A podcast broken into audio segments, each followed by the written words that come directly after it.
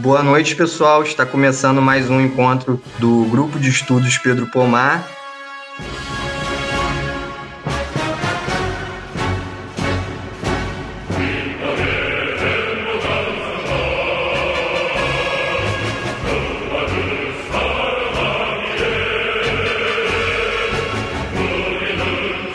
Na ocasião de hoje, estamos é, recebendo mais uma vez os camaradas Lucas Rubio e Gabriel Martinez, respectivamente do Centro de Estudos da Política Songun e do Centro de Estudos da Ideia Jute, para poder abordar melhor sobre as questões referentes à Coreia Popular.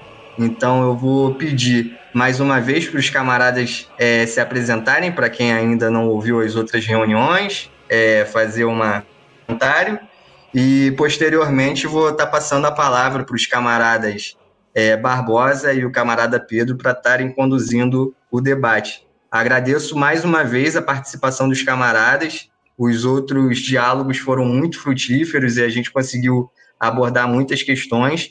E agora a gente vai é, abordar é, a perspectiva sobre a política Songun, sobre os avanços tecnológicos do, do do socialismo coreano, é, falar sobre todas as coordenações referentes ao planejamento do PTC e da atual gestão. Então, mais uma vez, muito obrigado aos dois camaradas, obrigado também pelo trabalho que os seus grupos desenvolvem, e é isso, vou passar para vocês aqui a palavra, é isso. Olá todo mundo, quem está escutando a gente em 2020 ou mil anos no futuro, não sabemos quando estamos ouvindo, mas é um prazer imenso estar aqui de novo com vocês uh, o pessoal do Grupo de Estudos Pedro Pomar. Parabéns pela iniciativa de querer falar sobre esse assunto de uma maneira mais sóbria. Né? Sou o Lucas Rubio, do Centro de Estudos da Política Sangun, como o camarada falou.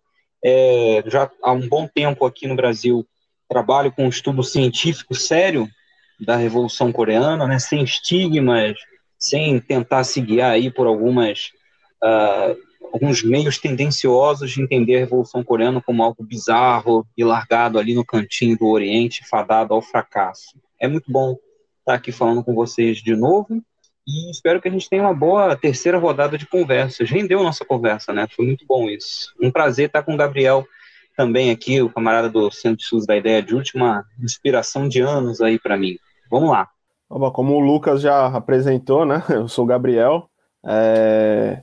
Sou presidente do Centro de Estudos da Ideia Juche e, bom, a gente já vem fazendo esse trabalho de, de estudos é, da Ideia Juche e da Revolução Coreana, da construção do socialismo na Coreia, há quase 10 anos, né? Então a gente tem uma certa experiência aí, não só no, no estudo né, da, da, da Coreia, mas também na, na própria na própria a gente teve a possibilidade de visitar né, o país algumas vezes então, para a gente, assim, é sempre um motivo de grande alegria ter a oportunidade de compartilhar com os camaradas as, as coisas que a gente aprendeu, né, que a gente viu.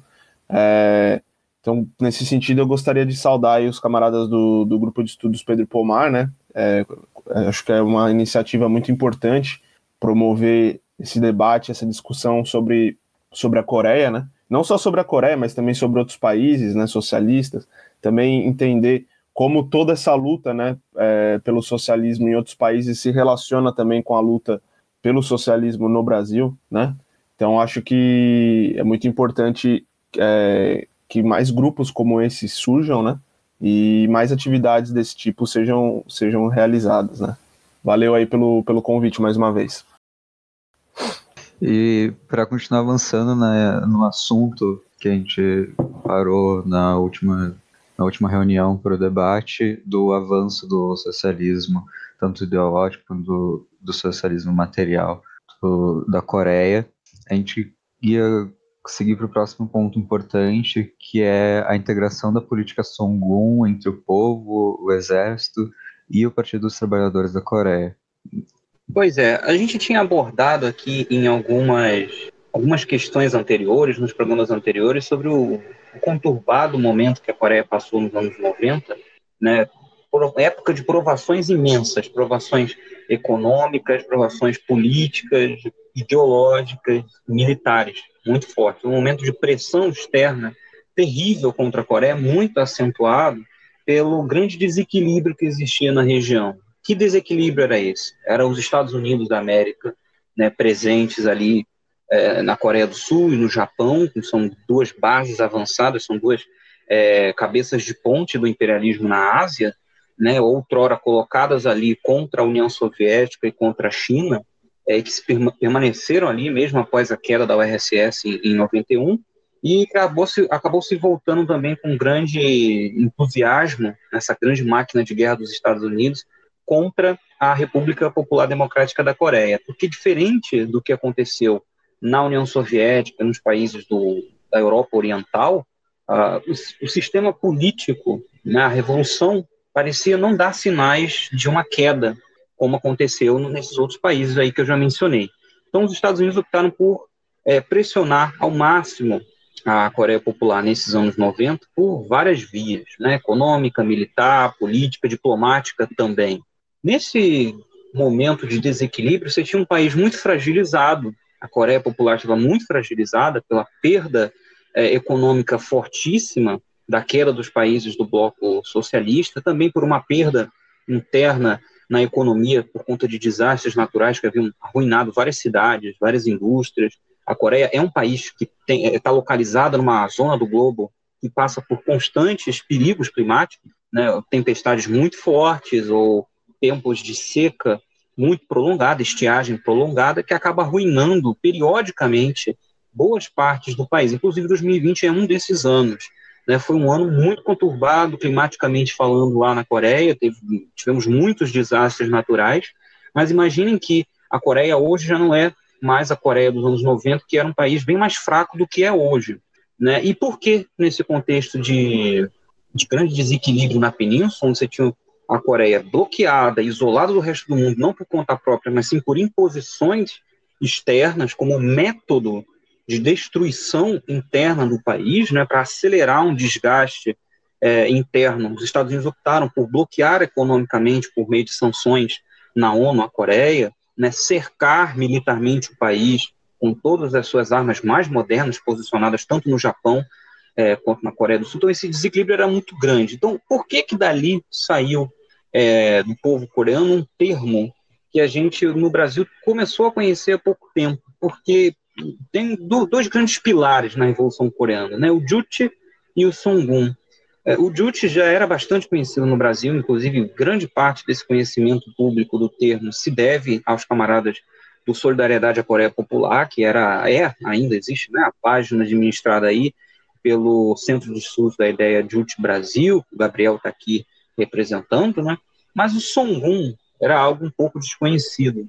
Ainda é um pouco desconhecido, mas a gente está num árduo trabalho aqui no Brasil para popularizar melhor esse termo, não só popularizar o termo, mas também o conceito, entender as razões deste conceito, né, as razões da prática, é, desta prática revolucionária lá na Coreia. O Songun é, vai surgir como uma alternativa real, uma alternativa prática, para se escapar de condições extremamente uh, hostis ao povo coreano e à soberania da República Popular Democrática da Coreia.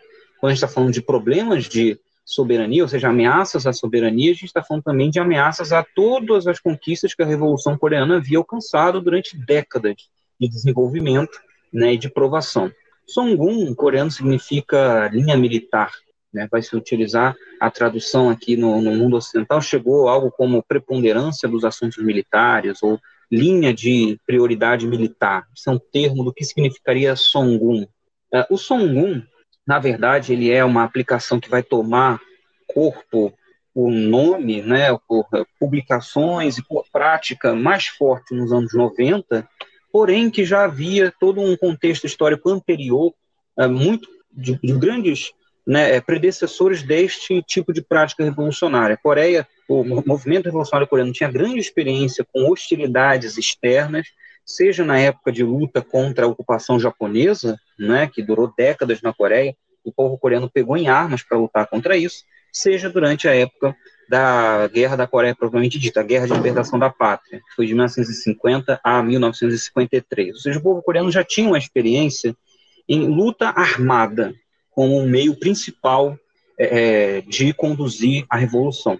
Nos anos 90, quando os Estados Unidos ameaçam é, a Coreia de todas as maneiras possíveis, inviabilizam muito a vida interna do país, causando grandes dificuldades econômicas, causando ondas de fome, inclusive, né, dentro da Coreia, seja, é, foi uma, uma grande elenco ali de, de problemas, né, que acabaram culminando em problemas ainda maiores. Você tinha problemas internos de abastecimento causado pelos desastres naturais, você tinha problemas externos causados pela falta de contato com um mercado que já não mais existia, o mercado do mundo socialista, os países socialistas não existiam, e por sua vez os Estados Unidos bloqueavam e travavam qualquer tentativa da Coreia de obter produtos, insumos, alimentos, combustíveis, né, tecnologia de qualquer outro país. Né? A Coreia foi bloqueada e assim segue até hoje, sendo um dos países mais bloqueados do mundo, como Venezuela, Irã, Cuba.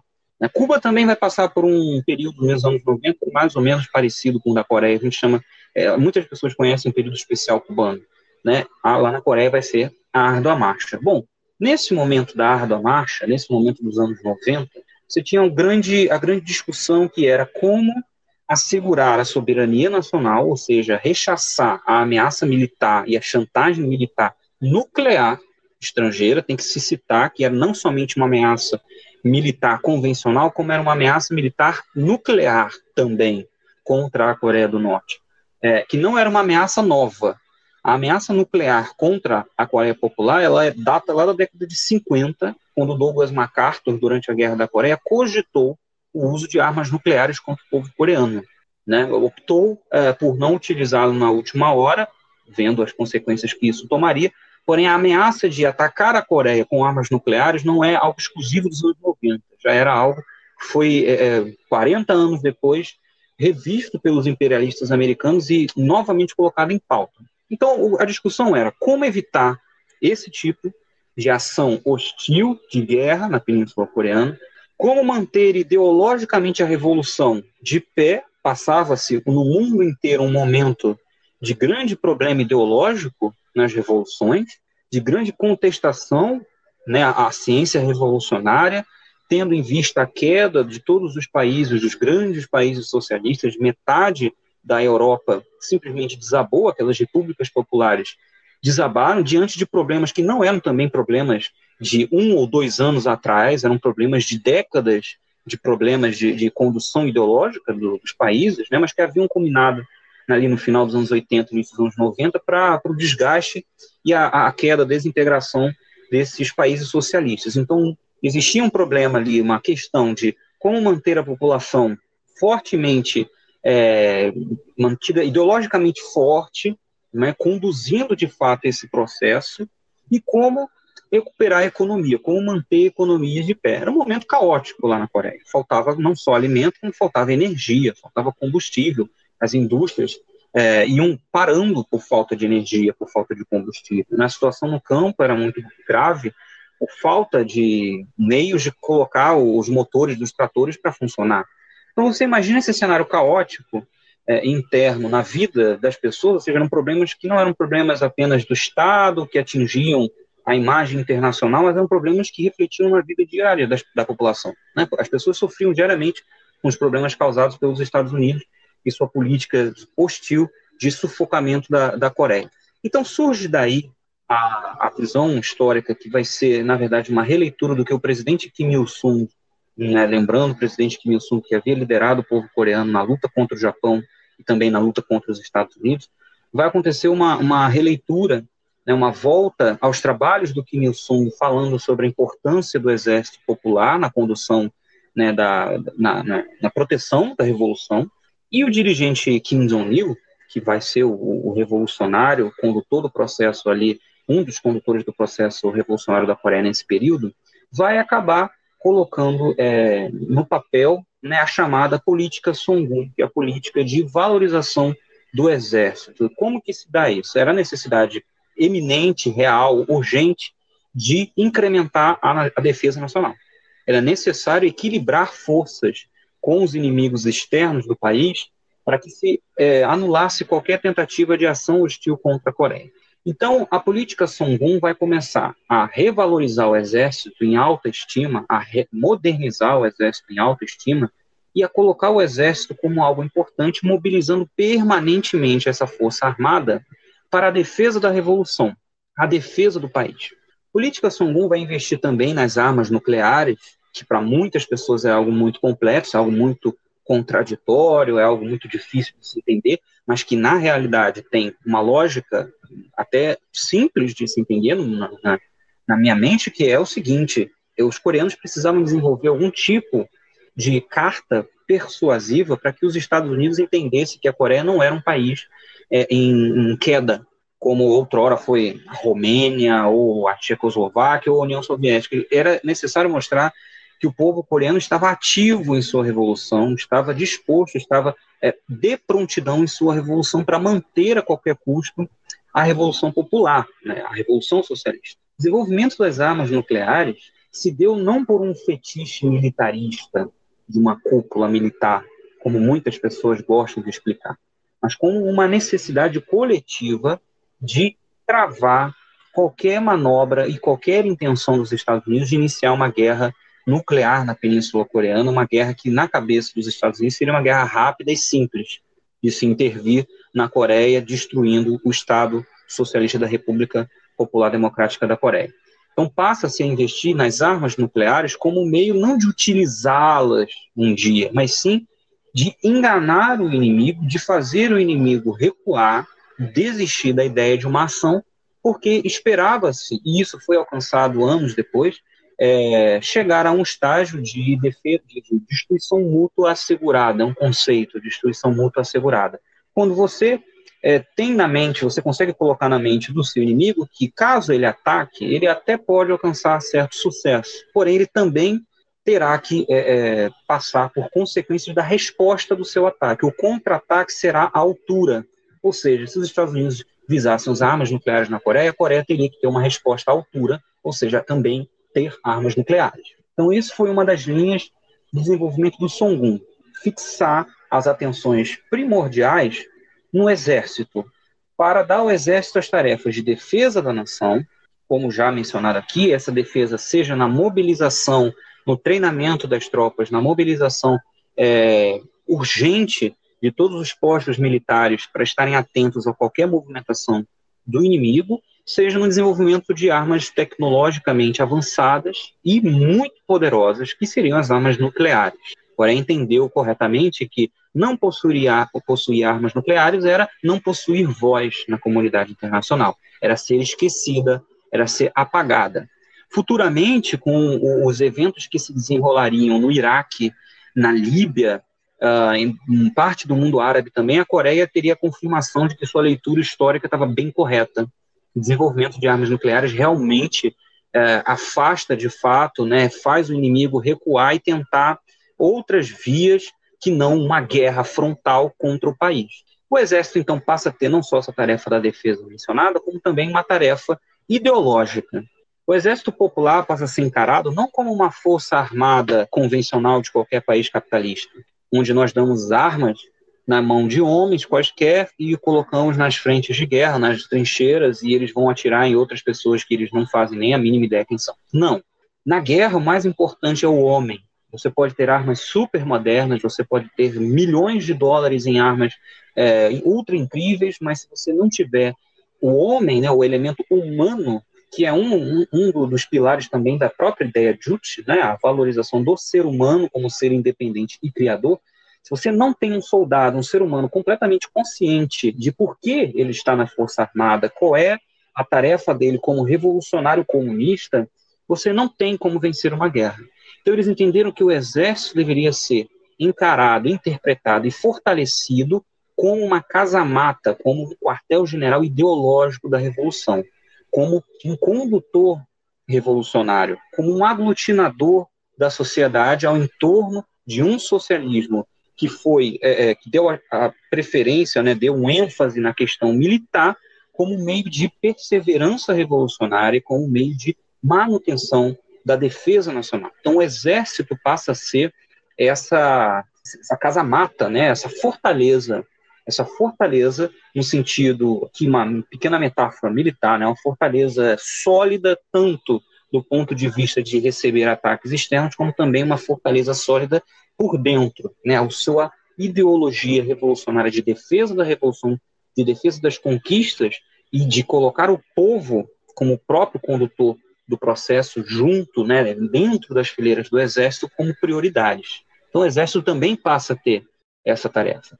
É outra tarefa também dada ao Exército, também herdada ao Exército, graças ao início gradual, na implementação gradual do chamado Songun, da filosofia Songun, seria a integração do Exército com a vida econômica do país. Ou seja, o Exército não estaria apenas preso dentro de quartéis todos os dias, realizando tarefas de uma agenda própria, né, ou que a população pouco faz noção do que está se desenrolando, como acontece aqui, né, onde forças armadas não estão de fato é, servindo as classes populares, mas sim as classes dominantes dos países capitalistas, dos exércitos. Eles estão ali para cumprir as agendas e defender as classes dominantes, que são nossos inimigos, as classes dominantes burguesas, latifundiárias. Né? Na Coreia, como um país socialista, é, não. Deveria ser encarado que o exército também deve fazer parte da vida é, econômica do país num momento de fragilidade econômica. O exército iria lá como força trabalhadora de auxílio ao povo, né, como parte, obviamente, do povo, é, para a reconstrução econômica do país. É o que eu chamo de transbordamento. Muitas das vezes eu uso essa, é, é, essa metáfora também. O exército vai para a sociedade e a sociedade vai para dentro do exército. A sociedade se integra ao exército a partir do momento que você tem, a partir dos anos 90, uma participação imensa da população civil nas atividades militares, a, criação, a, a, a implementação de várias é, é, unidades de milícias populares, né, milícias populares no sentido de forças armadas é, de defesa da revolução locais, né, para proteger bairros, proteger vilarejos, cidades, é, montanhas. Né, a Guarda Vermelha Operário Camponesa passa por um momento de um grande aumento do seu contingente, porque as pessoas iam lá e se tornavam voluntárias para defender o país, ou seja, é, a, respondendo aos apelos do partido, do exército, para melhorar a defesa nacional, fazendo parte da vida militar do país, e por sua vez o exército passa a fazer parte da vida econômica. O exército sai dos quartéis e vai construir escolas, vai ajudar na reconstrução das casas que foram destruídas pelas enchentes que sempre são gravíssimas na Coreia e às vezes descem aquelas altas montanhas da, do norte da Coreia, né, destruindo cidades inteiras por onde a água passa. Então o exército foi lá reconstruir as casas. E isso foi algo que aconteceu nos anos 90 e é algo que acontece esse ano também. Esse ano também de grandes tragédias, nós tivemos a participação, mais uma vez, do Exército na reconstrução de áreas afetadas. O Exército, segundo o Songun, vai sair e vai trabalhar junto ao povo na construção de barragens, de hidrelétricas, de indústrias, vai incrementar a mão de obra da população e vai ajudar o povo a recuperar o ritmo econômico de forma autônoma, de forma independente.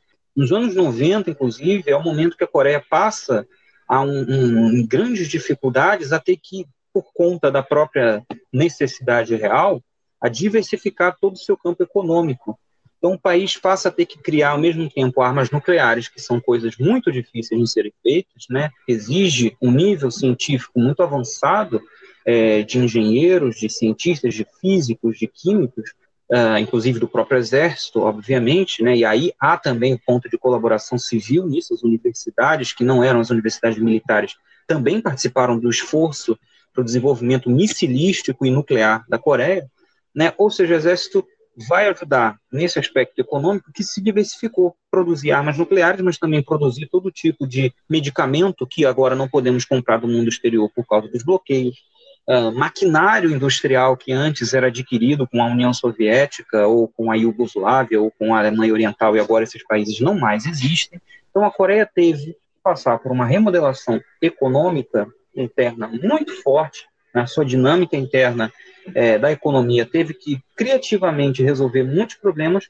com a participação ativa do Exército. E isso se segue até os dias de hoje. O Exército é uma força motriz, é um empregador do país. Quando as pessoas entram no Exército, inclusive, vale a pena falar, não existe na Coreia Socialista a, a alistamento compulsório, né, como nós temos aqui no Brasil, por exemplo, ou na Coreia do Sul, lá as pessoas realmente se são voluntárias no exército, e a Coreia consegue ter praticamente metade da sua população, é, em algum momento da vida, já passou pelas fileiras do exército, já recebeu o treinamento do exército, ou está na lista de reservistas do exército. Então, o exército passa a fazer parte da vida diária, cotidiana do país, como não somente a organização que está mantendo a defesa da pátria de pé, está sempre de prontidão, realizando exercícios militares, realizando é, é, todo tipo de avanço na sua, de modernização de sua frota, de seus equipamentos, como também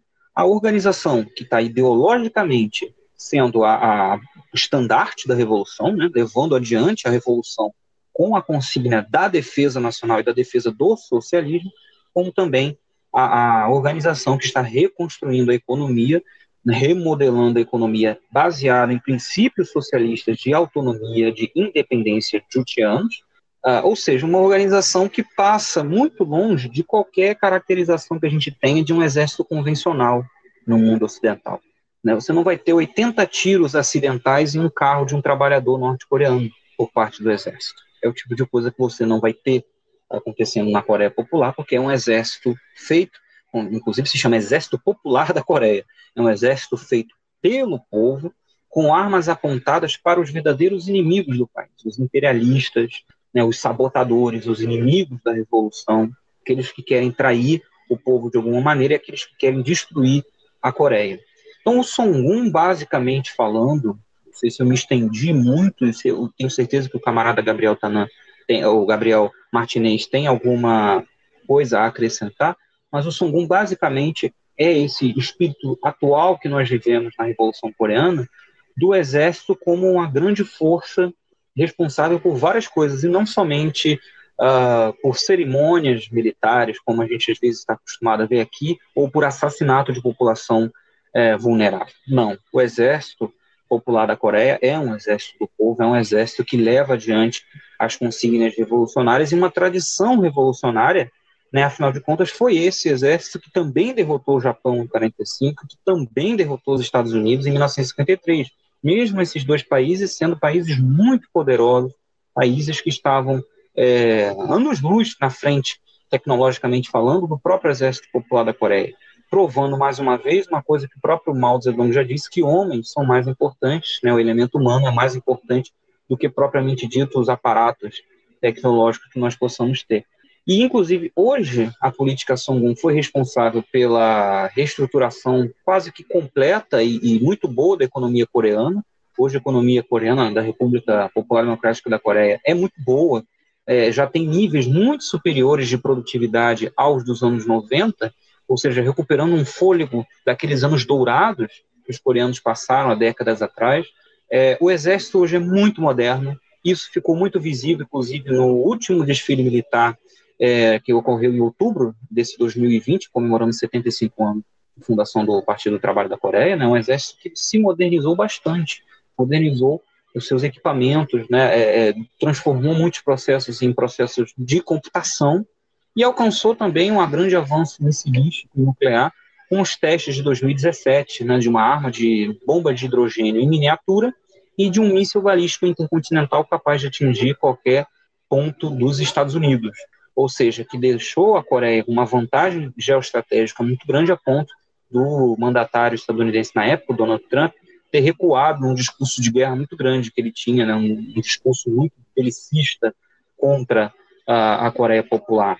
A evolução Songun, então, na Coreia, foi responsável por uma nova etapa do desenvolvimento socialista daquele país em várias frentes, na defesa nacional, na ideologia, na economia e no moral da população. Isso é importante também, né, na cultura e na moral da população, é importante que o povo se sinta integrado, se sinta parte de organizações que em muitos outros lugares vemos, na verdade, como opressores, né? Temos medo é, temos medo do, do, exército, temos medo da nossa polícia, porque sabemos que ela está ali uh, contra nós. Na Coreia, não. Na Coreia existe o sentimento de são os meus aliados, são os meus irmãos, é, são fileiras revolucionárias das quais eu faço parte. É, eu acho que o Lucas, nessa, nessa fala dele, nessa intervenção, deu conta de apresentar é, de uma maneira bem completa assim o que, que é, constitui né, a política Songun. É, eu acho que é importante também a gente salientar uma coisa, né? A política Songun ela não é uma ideologia, né, igual a, a ideia Juche, né? A, a, política Songun ela se baseia na, na ideia Juche, né? É, para explicar um novo momento, uma nova etapa da, da Revolução Coreana, onde é necessário dar primazia à, à questão militar, né, como bem o, o Rubio já explicou, né. É, se a gente for analisar né, na história, lendo os documentos do partido, os, os artigos do, do Kim Il-sung né, e, e, depois do Kim Jong-il, é, é, é, bem claro, né, bastante, bastante visível que os coreanos eles sempre deram importância para a questão da defesa, né? Isso antes mesmo da política Songun. É, a gente sabe, né, que a Revolução Coreana ela é uma revolução que se, como eles gostam de falar, né, se inicia e se desenvolve mediante o fuzil, né? Então, a questão militar, como o Rubio falou isso, mas só para ressaltar, ela, ela, é, a Revolução Coreana sempre colocou a questão militar no, como uma questão importante, né? Mas então, qual que é a diferença, né, para o que a Coreia fazia antes e, de, e, depois, né? A ponto de eles terem que formular essa política dentro de, um, de uma do, dentro de um outro, de uma outra, de, de um outro contexto, né? É, obviamente tem essa questão da, da, da, queda da União Soviética, né, dos países socialistas do leste europeu, que produz aí uma crise muito grande, né, no, no movimento comunista internacional e, obviamente, a Coreia é, é atingida por isso, né? E precisa sim dar respostas a essa nova situação, né? Essa nova situação de, é, vamos dizer assim, caos completo, né, ideológico, é, isso falando do, do, do, campo socialista, né, e, e, do movimento revolucionário como um todo. Então, assim, a par, principalmente a partir de, da década, década de 90, né, e aí nos anos 2000, no começo dos anos 2000, isso aí vai ficar ainda mais acentuado, eles vão começar a formular melhor o que, que é a política Songun, né. O Kim Jong-il, ele tem um artigo muito interessante, depois recomendo que os, que os companheiros que estão escutando possam, possam, possam estudar esse documento, é, que chama A Linha Revolucionária de Songun, é uma grande linha de nossa época e bandeira vitoriosa da nossa revolução. Que, na verdade, é uma conversa que o Kim Jong-un teve né, com, com os responsáveis do, do, do Comitê Central do Partido do Trabalho da Coreia, onde ele fundamenta, né, ele sistematiza o que, que seria né, essa, essa, a política Songun, né? É, ele, ele afirma que a política Songun tem como, como raiz, né, como fonte de inspiração, a, linha, a, a ideia linha militar já desenvolvida pelo, pelo Kim Il-sung, né, e coloca, e aí a, aí a partir daí ele, eles, os coreanos vão afirmar de uma maneira mais enfática que o exército popular é a principal força da, da Revolução Coreana, né, então, assim, é a principal for, é, é, o principal grupo responsável por proteger as, as conquistas da Revolução, proteger o partido e proteger o Estado, né? E é, isso, obviamente, é fundamentado, é, teoricamente, pelos coreanos, é, levando em consideração a experiência do movimento, do movimento comunista internacional e a própria, a própria intervenção do imperialismo nos outros países, né? Eu lembro que a primeira vez que eu tive na Coreia, em 2011, eu tive a oportunidade de participar com outros camaradas, a gente participou de uma, de uma reunião, né, com, com reunião de estudo, né, com membros da, da Associação Coreana de Cientistas Sociais, e era uma época que estava a, a guerra na Líbia, estava começando, né, era o começo ali da, da, da desestabilização da Líbia. Gaddafi ainda não tinha sido assassinado, mas já, já estavam acontecendo os protestos e, a, e, e, os bandos mercenários, né, é, atacando de uma maneira mais violenta o país. E aí nessa reunião eles falaram, né, eles, eles falaram da Líbia. Eles, eles deram um exemplo da Líbia, né, como uma, uma é, como um exemplo que é, justifica, né, a, a, a, política Songun. E aí a gente, aí, e aí fica essa questão, né, como que pode, né, um país que durante to, todos esses anos, né, seguiu uma linha anti-imperialista, né, e se fragmentou de uma, dessa maneira, sem o exército, é, óbvio, tem, tem a intervenção do imperialismo, mas assim, o exército não foi capaz, não foi capaz de mobilizar o povo, de, de impor uma, uma real resistência contra, contra, contra o imperialismo. O que, que explica isso, né? E aí eles vão explicar justamente, é, e, e, aí eles vão explicar o porquê que na, pra, na situação da Coreia é importante dar essa ênfase para a questão da questão militar, né? O Rubio já falou também, né, no, na, na, na, Coreia, o exército, ele não, ele não é só uma, uma, um, um grupo encarregado de, de, de, de, fornecer a defesa do país, né? Mas é um, é um, é um grupo que está presente em todos os aspectos da, da vida social e da construção do, do socialismo na Coreia.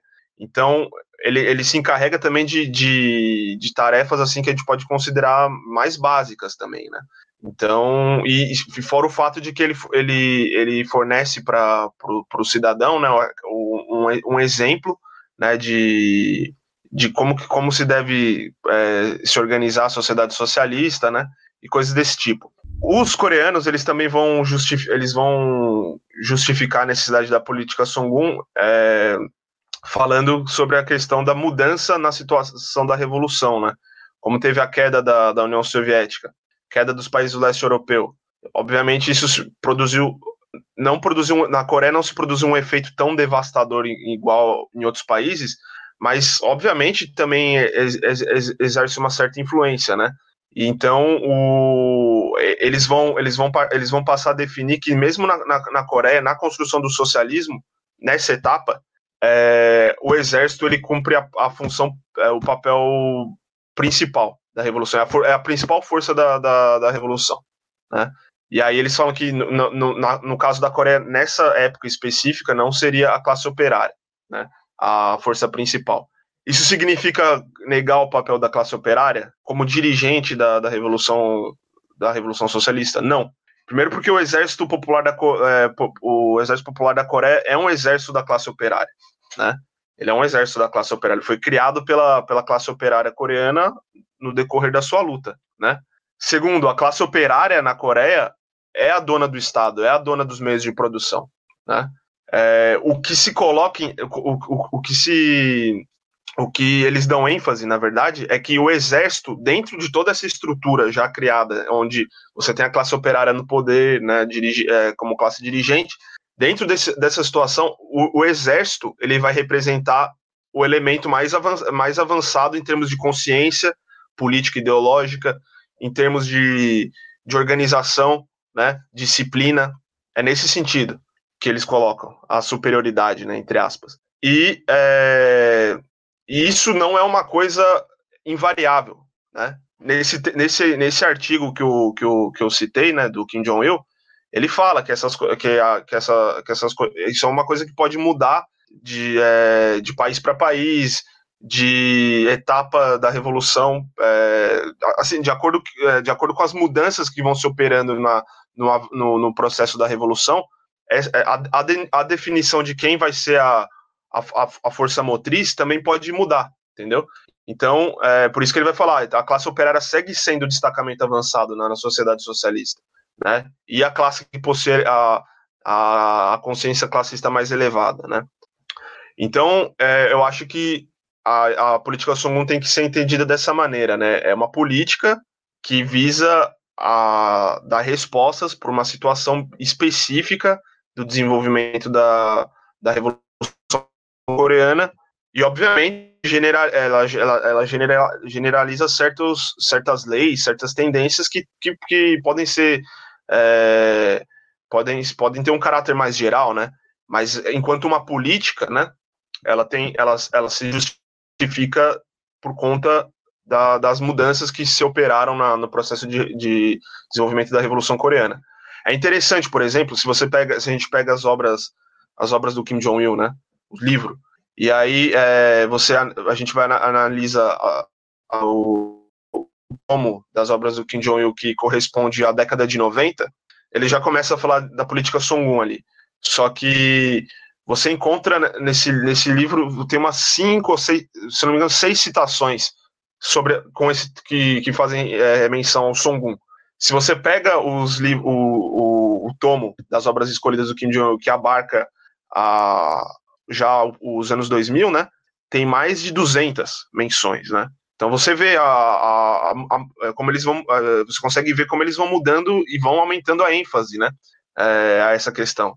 E, e é, comparando com agora, né, que a Coreia consolidou se consolidou como uma fortaleza ideológica e defensiva, né? A questão, a questão da política Songun não é que ela tá deixando, ela, ela foi colocada de lado, não, não vai ser deixada de lado. mas a ênfase também já vai mudando, né? Porque a, a, a necessidade de dar ênfase à questão material ou à questão militar vinha dessa época de que a Coreia passava por um momento muito delicado, né? Muito delicado mesmo. Crise, é, crise econômica derivada da, da, da, da, queda dos países socialistas, né? Atualmente a situação já está mais estável, então isso vai é, possibilitar que, que, os coreanos comecem a dar, no, é, formular novas políticas e provavelmente é, enfatizar novos problemas, né? Delinear novas formulações ideológicas. Agora, no próximo no começo do ano, vai ter um novo congresso do partido, né? Então, eles vão discutir essas questões. Como eu falei, isso não significa que a política Songun é eliminada, não é nada disso. Mas ela, é, como o próprio Kim Jong-il fala, né? Ela é um produto das circunstâncias também. Né? Então, acho que é importante é, entender esses pontos. Antes de passar para o próximo ponto, eu queria perguntar para vocês é, o que, que, vocês acham dessa acusação de que a política Songun, é, tipo, ela coloca o exército na frente do povo, sabe? Tipo assim, e que o exército lidera o partido e não o partido exército. É, e assim, é muito importante falar sobre isso porque é, não só pessoas mais estudadas assim, de marxismo falam sobre isso, então, mas só que eu vejo muitos revisionistas comuns, assim, tipo troscos tal, galera que é antinacionalista e tudo mais, torce o nariz para socialismo no geral, é, falando isso, sabe? Então eu queria que vocês falassem o que vocês pensam sobre isso, antes de passar para o próximo. Posso, ah, desculpa. É, eu posso, posso responder rapidinho? Pode, pode. É, uma coisa que talvez não tenha ficado claro, né, no que eu, no que eu falei, é que tudo isso, tudo isso pressupõe também a direção do partido, né? O, quem dirige todo esse processo, inclusive quem dirige o exército, é o partido. Isso aí é deixado claro todo momento nos documentos dos coreanos, né? Então, assim, quando, quando, quando tem essas acusações né, contra, contra a Coreia, é porque não, não, não compreende essa, essa questão, né? e entendem de uma maneira equivocada aquilo que os coreanos querem dizer, né? Mas a questão do partido é, é colocada sempre, né? O partido que lidera o, o exército. Tanto que o, o a, a, a, política Songun, eles, eles falam, ela, ela existe para proteger o, as conquistas da revolução, né? Que aí inclui o papel que a classe operária desempenha no, no na sociedade, né? Como dona do, do destino, né? Como eles, como eles costumam falar, dona do seu destino, né? As massas populares como donas do, do país, donas do Estado. É, o exército deve defender, a, ou seja, deve defender a, as conquistas da revolução, defender o Estado foi criado e o partido, né? Então, porque assim, se você vai defender o partido, né? O partido, é, você é dirigido pelo partido, né? E tem outro, vários outros textos, assim, vários outros artigos que eles, que eles colocam, eles enfatizam essa questão da, da direção do partido sobre o exército. É, eu acho que é também parte dessas críticas deve se dar por um ou confusão ou desconhecimento do real caráter das forças armadas na República Popular Democrática da Coreia. Né? É, não sabe, talvez, compreender e diferenciar o que é uma força armada dentro de um país socialista, o que é uma força armada dentro de um país é, capitalista, né, de uma sociedade capitalista. São coisas diferentes, né? Eu acho que já, a gente já deixou assim aqui bem nítido essa diferenciação. É, aqui interesses é, respondem cada um desses dois tipos de força armada, uma socialista e popular e uma capitalista, né, que é regulação da ordem burguesa, é, da ordem latifundiária, é para isso que ela serve, é, e é diferente de uma, uma força motriz de uma força armada, de um exército, de uma marinha, de uma aeronáutica socialista que está ali composta de povo para defender a revolução do povo.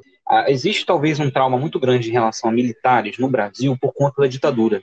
Então, muitas pessoas, quando começam a ouvir aquelas definições mais simples que a gente vai dando sobre a Coreia, sobre a questão de uma prioridade militar, uma presença militar muito grande na vida, né, na, na, nos esforços do Estado, as pessoas tendem a taxar imediatamente, instantaneamente, como ah, não, isso não é, isso é perigoso, isso não é uma boa alternativa, os militares do Brasil, né, as pessoas vão lembrar disso. ou então vão confundir e achar que a Coreia se trata de uma ditadura militar, quando na verdade não é isso, é uma ditadura do proletariado que por sua vez está muito enraizada em um exército popular, compõe um exército popular. Quando você vai na Coreia, é fato que os filmes, as músicas, os cartazes, as pinturas vão ter grande presença de elementos militares. Mas isso não significa que o exército esteja conduzindo ma o maquinário do Estado. Né? Não é isso. É, o exército está ali servindo para a proteção máxima e é a prioridade máxima para justamente o maquinário funcionar. Né? Quando você tem uma estrutura eh, de organização, né, uma estrutura orgânica lá do Estado coreano, você não tem nenhuma organização militar que está ali, de fato, acima de todas as outras. Não. Inclusive, todas as organizações máximas militares que a gente tem, por exemplo, existe uma comissão militar dentro do Burô Político do Comitê Central do Partido do Trabalho da Coreia, que está dentro deste guarda-chuva chamado Partido do Trabalho da Coreia e não um partido do trabalho da Coreia que está dentro do guarda-chuva Exército Popular da Coreia. Tanto é que são cargos diferentes.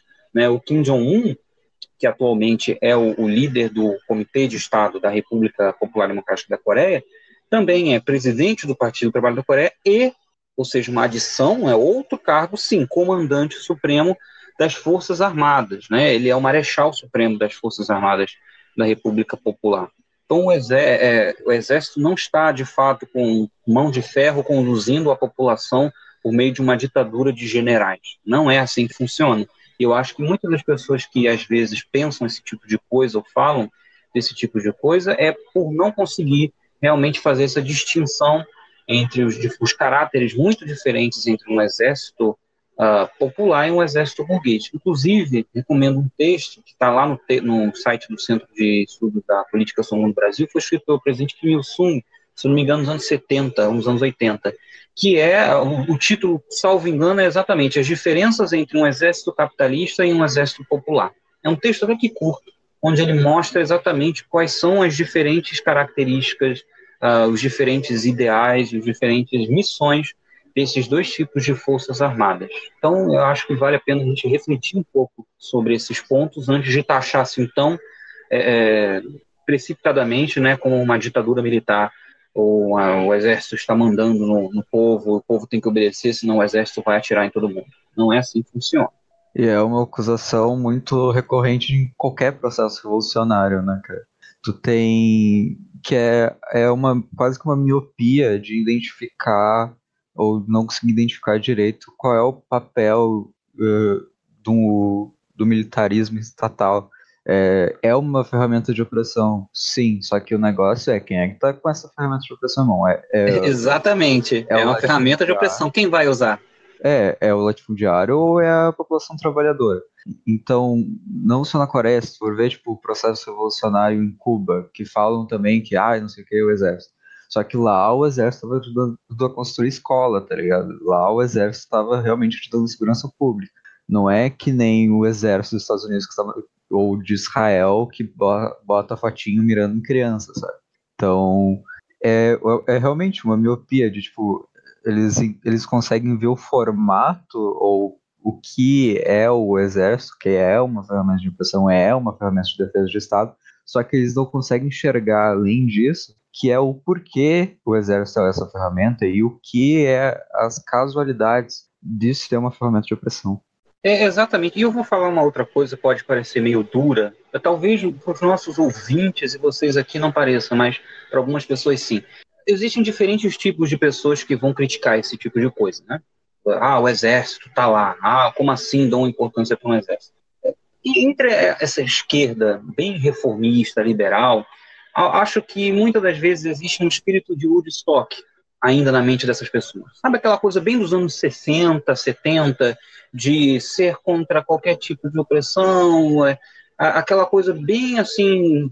É o moralismo cristão. É, né, cara? Exatamente, exatamente desse tipo de coisa, que não reconhece no mundo material a real necessidade do exército e a real necessidade da guerra.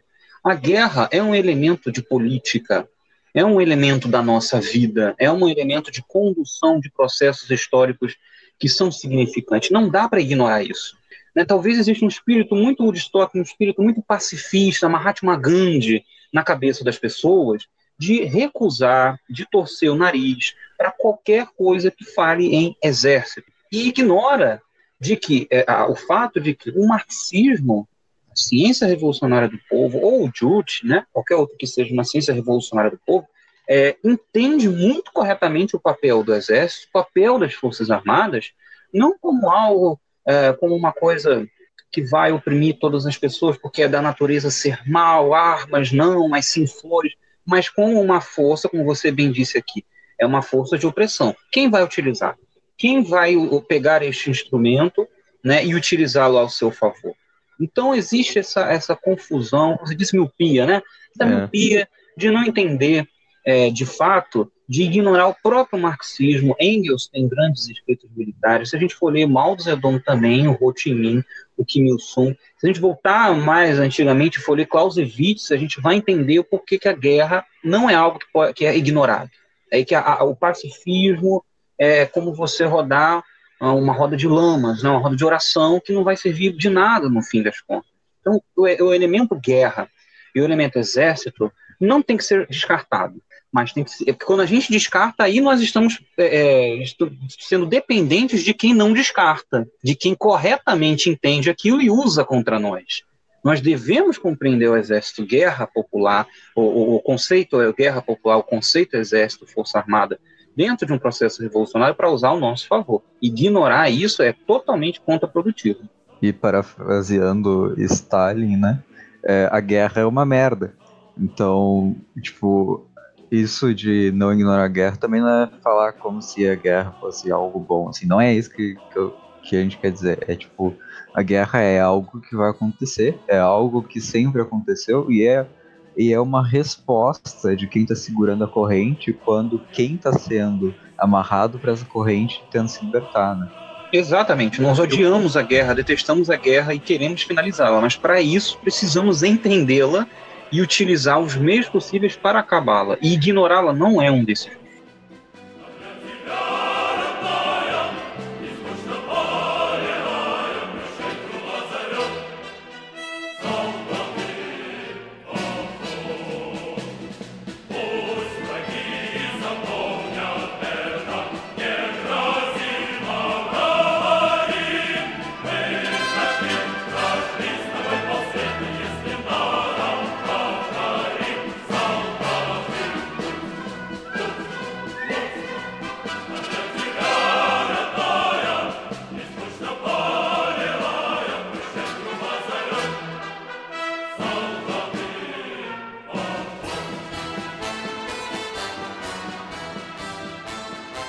E os camaradas levantaram um ponto muito interessante, que é essa desvirtuação de qual é o caráter real sobre a sociedade de classes, que a sociedade de classes ela é violenta. A violência se impõe na sociedade de classes. O capitalismo ele veio através de séculos de pilhagem, através do colonialismo, da escravidão, da invasão, é, de dizimar povos inteiros.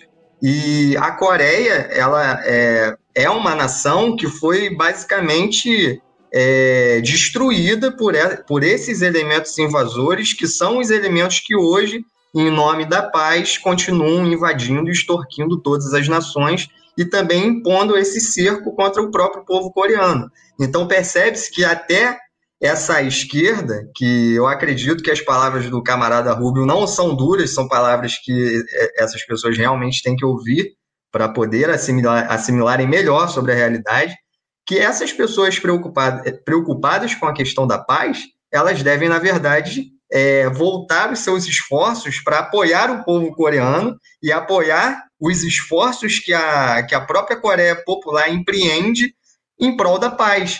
Ou seja, só através de, dessas é, estratégias, dessas políticas e de toda essa organização do Estado socialista coreano que o povo coreano ele vai chegar de fato à paz.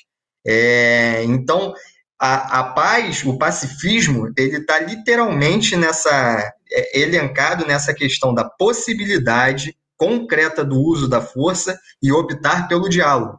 Quando, é, a partir da década de 90, a Coreia Popular começa através da, da, da política Sungun desenvolver o seu programa nuclear, não é para jogar uma bomba nuclear é, em cima de povos, é, como foi feito pelo Império Norte-Americano, mas ele desenvolve esse aparato militar para reafirmar, reafirmar as suas forças e poder, através disso, é, conversar, aplicar o diálogo porque nem o diálogo ele é permitido pelas potências imperialistas aos países não, não alinhados.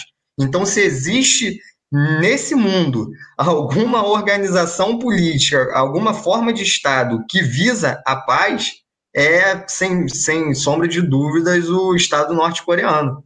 Tanto que, ironicamente, essa a conversa de paz vai ser, é, vai ser usada como arma, justamente para é, de ferramenta contra-revolucionária. E agora eu vou, eu vou terminar o que eu tô falando aqui rapidinho, mas só pontuar aqui, coincidentemente, é, os Estados Unidos só foi sentar para conversar com a Coreia em 2017 e coincidentemente a, só 2017, 2016 foram quando a Coreia começou a desenvolver bomba nuclear, bomba de hidrogênio. Exatamente, quando ela conseguiu alcançar o sucesso em colocar um, um, uma ogiva nuclear dentro de um míssil que era capaz de chegar aos Estados Unidos. Que coincidência, né? Os Estados Unidos resolveram é. não criar uma guerra quando a Coreia conseguiu esse tipo de coisa. Né? É isso que a gente fala quando a gente está aqui mencionando a questão de entender o real caráter da guerra. E por mais absurdo que isso possa parecer em alguns ouvidos, ou talvez você escute pela primeira vez, você vai achar, não, não tem sentido nenhum, mas tem sentido justamente o desenvolvimento de armas nucleares por parte da República Popular Democrática da Coreia trouxe paz para a Península Coreana. Se ela não tivesse armas nucleares, nós teríamos visto mais uma vez uma intervenção pela paz, uma intervenção humanitária, da mesma maneira que os Estados Unidos fizeram lá no Iraque, no Afeganistão, na Líbia, na Síria, do mesmo jeito que Israel todos os dias faz na faixa de Gaza, né, faz na Cisjordânia é, é, na Palestina. Esse tipo de intervenção humanitária pela paz, entre aspas, que a gente sempre escuta por aí, foi evitado justamente com o desenvolvimento de armas nucleares por parte da Coreia. E só para finalizar, é que eu sei que a gente está falando muito disso, mas aqui esse assunto é importante. O povo coreano fez tudo isso, alcançou todo esse tipo de, esse título de potência militar moderna, não é porque, eles, porque é legal fazer isso. Ah, veja só como é bacana botar o exército como prioridade. Eu tenho um uniforme, medalhas e uma pistola na minha cintura. Ah, estou me sentindo satisfeito. Não, foi horrível. Foi caro. Isso custou muito dinheiro ao Estado coreano. Isso custou recursos, isso custou horas infinitas de trabalho humano para desenvolver esse tipo de armamento. Isso foi super problemático numa dinâmica interna, de onde você tinha necessidades urgentes, gritantes com outros assuntos. Você teve que de fato investir prioritariamente em armas nucleares, isso não foi feito né, por pura, puro festim de alegria, por possuir armas poderosas ou por possuir um exército, proporcionalmente o maior exército do mundo. Né? Proporcionalmente, a maior parte da população que se engaja no exército no mundo é da Coreia Popular. É, não foi por conta disso, porque é legal e divertido, foi uma necessidade para a existência daquele país. Se a Coreia não tivesse feito isso, a Coreia do Norte hoje, muito possivelmente seria o que a Líbia é hoje. Não existe mais Líbia. Não existe um Estado líbio. Existem diferentes grupos hum, se matando entre si na Líbia para alcançar o poder. Você tem tráfico humano, você tem a total falta de um sistema público de qualquer coisa que seja. Né? Você tem áreas que você entra, se você ultrapassa uma rua, você já entrou na área de outra milícia que governa aquela parte daquela terra. Virou uma guerra por procuração a Líbia né, ela está sendo retalhada, seus recursos naturais estão sendo extraídos para o exterior. A Coreia teria virado um tipo de coisa é, como esse. Uma nação milenar de 5 mil anos de idade teria sido rebaixado a esse tipo é, é, baixíssimo de exploração dos europeus, né, dos anglo-saxões, dos estadunidenses sobre a Coreia. E foi justamente o desenvolvimento desse tipo de poderio é que levou a Coreia para um outro caminho. É duro, é difícil, o povo coreano passou por muitos percalços no caminho, sim, mas a existência deles estava em jogo. E eles preferiram, sim, arriscar tudo a, a, pela sua independência, pela sua liberdade, pela sua autodeterminação. E isso deve ser visto com muita atenção é, por todos nós, principalmente aqui no Brasil.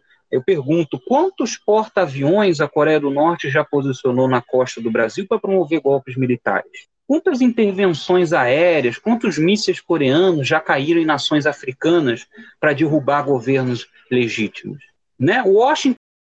Podia ser direto, né? Vai, Eu, vai, é... vai. Pode continuar. Washington foi bombardeado quantas vezes esse ano? Por aviões ou por mísseis da Coreia do Norte? Sabe? É esse tipo de pergunta que a gente tem que se fazer, esse tipo de reflexão que a gente tem que levar. Só fazendo comentário, é, ainda sobre essa polêmica né, da, da esquerda, certos setores de esquerda né, que, que olham para a Coreia com um certo olhar assim de menosprezo crítico, né, e por conta da, das especificidades da, da revolução, da, da maneira como, a, como o socialismo na Coreia se materializou e por outras questões mais, né. É interessante que muitas dessas pessoas é, que são contra a Coreia, né, porque acham que a Coreia é muito, milita muito militarizada e coisas desse tipo, elas no Brasil apoiam a polícia, né, apoiam o exército, mesmo que elas tenham assim um apoio, seja um apoio crítico, né, eles não deixam de, de considerar, vamos dizer assim, como importante a existência dessas, dessas, dessas instituições, né. Então isso revela bastante o, o, caráter da, o caráter de classe, né, de certos setores da, da esquerda no Brasil e não só no Brasil, em outros países também, né. É, isso também é, tem a ver com aquilo que a gente estava debatendo, que é o seguinte: para entender a política Songun, para entender as, a, as políticas que, a, que o Estado norte-coreano aplica no sentido de, de como, como promover a defesa do seu país de uma maneira mais adequada, a gente tem que levar o caráter de, em consideração o caráter de classe do Estado norte-coreano, né? O caráter de classe do exército norte-coreano, que isso é uma coisa que vocês já deixaram claro, né? O exército coreano, ele é comp... quem são os membros do exército coreano, né? São os filhos de camponeses, de operários, né? Então, é isso que a gente tem que, que entender. E só voltando só a título de curiosidade, né, sobre essa é, a pergunta inicial do Pedro, que foi sobre a questão do, do, da, da liderança do, do partido, né? Nesse, nesse, de novo, nesse texto que eu citei do Kim Jong-il, a primeira linha do texto é justamente falando sobre isso, né? Que a revolução da Coreia avança com, com a bandeira de Songun em alto, né? So, é, sob a direção do partido. Então, assim, qualquer, qualquer tipo de argumentação que tenta criticar a Coreia, é, levando, é, é, levantando esse argumento de que o, os coreanos acham que o exército é maior que o partido e coisas desse tipo, simplesmente não conhecem o básico, né? Então, assim, é só, é só falar, apresentar esse argumento para essas pessoas e e, e falar que elas não, não, não, não, estudaram direito o problema, né? Então, estão fazendo críticas tendo como base super, é, é, suposições e impressões superficiais, né? Acho que é por aí.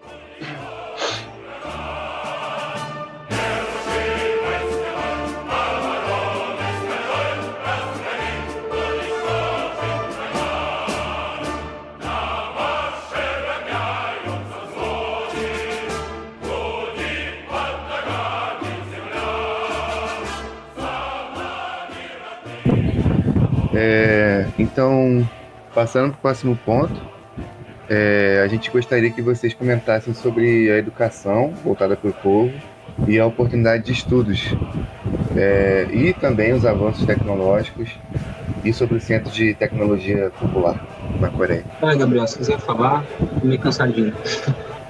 É, falou, falou muito. é, não, a, a questão da educação na Coreia, né?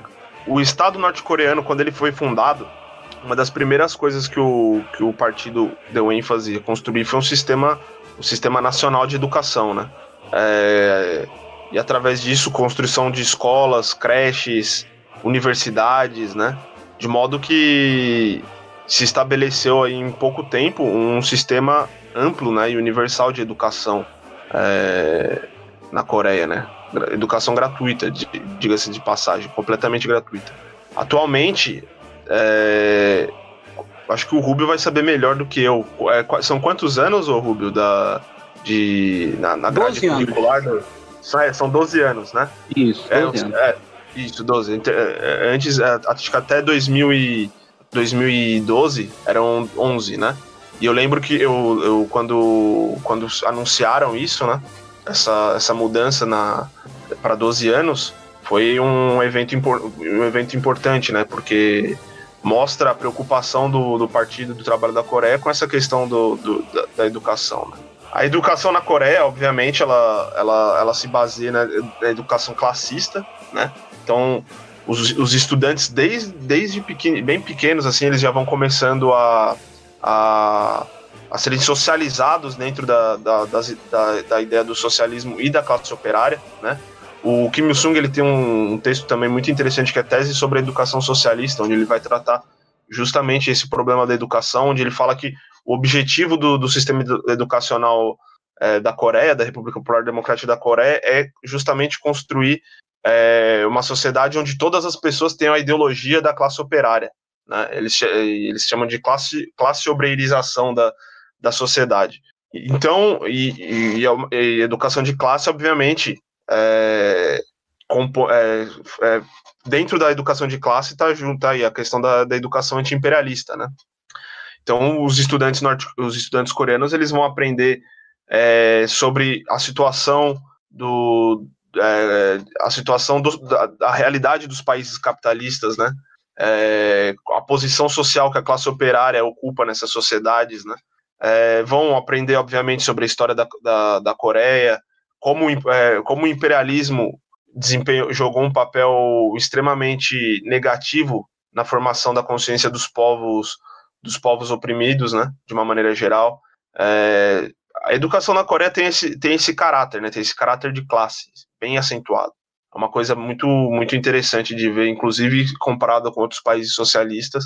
É, na Coreia existe essa, esse elemento diferencial, né?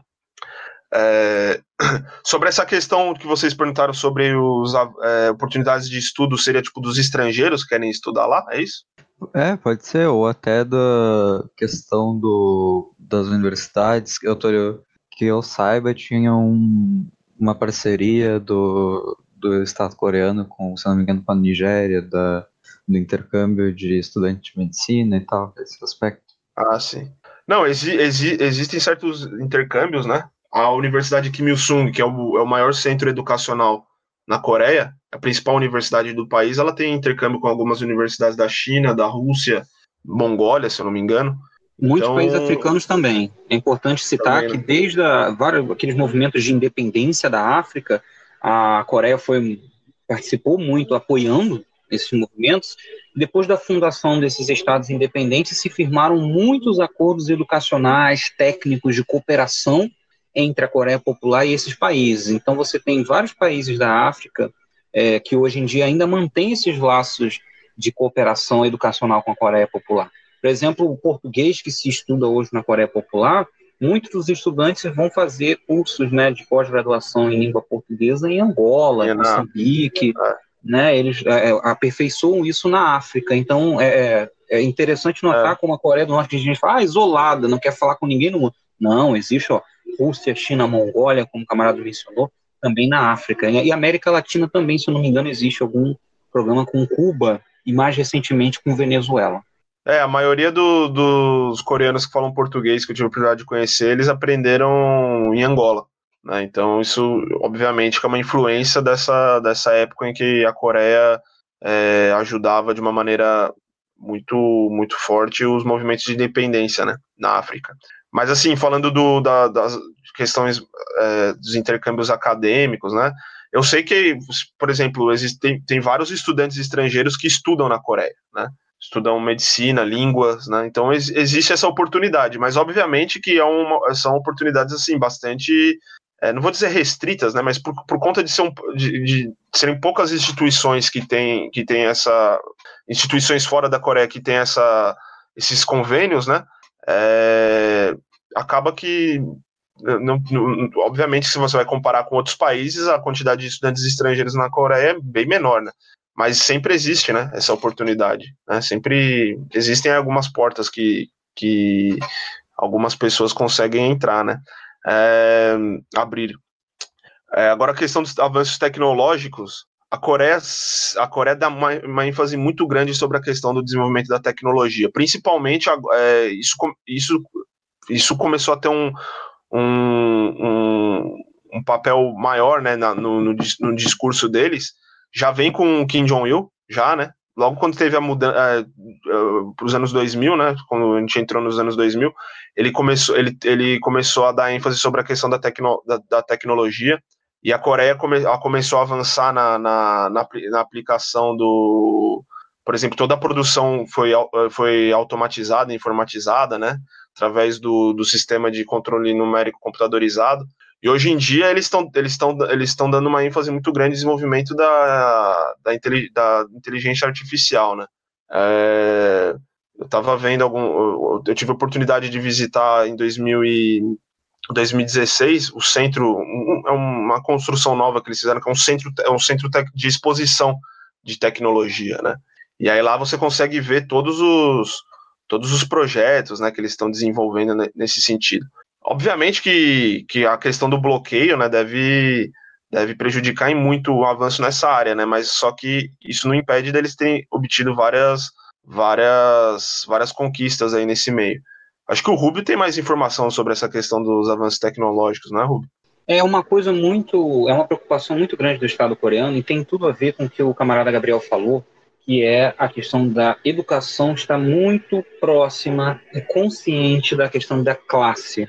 Né? A preocupação muito grande hoje do sistema educacional não é formar profissionais para o mercado de trabalho, não. É formar cidadãos que realmente têm consciência revolucionária e patriótica e que ajudem na elevação técnico-científica nacional a fim de prover os trabalhadores de uma vida melhor.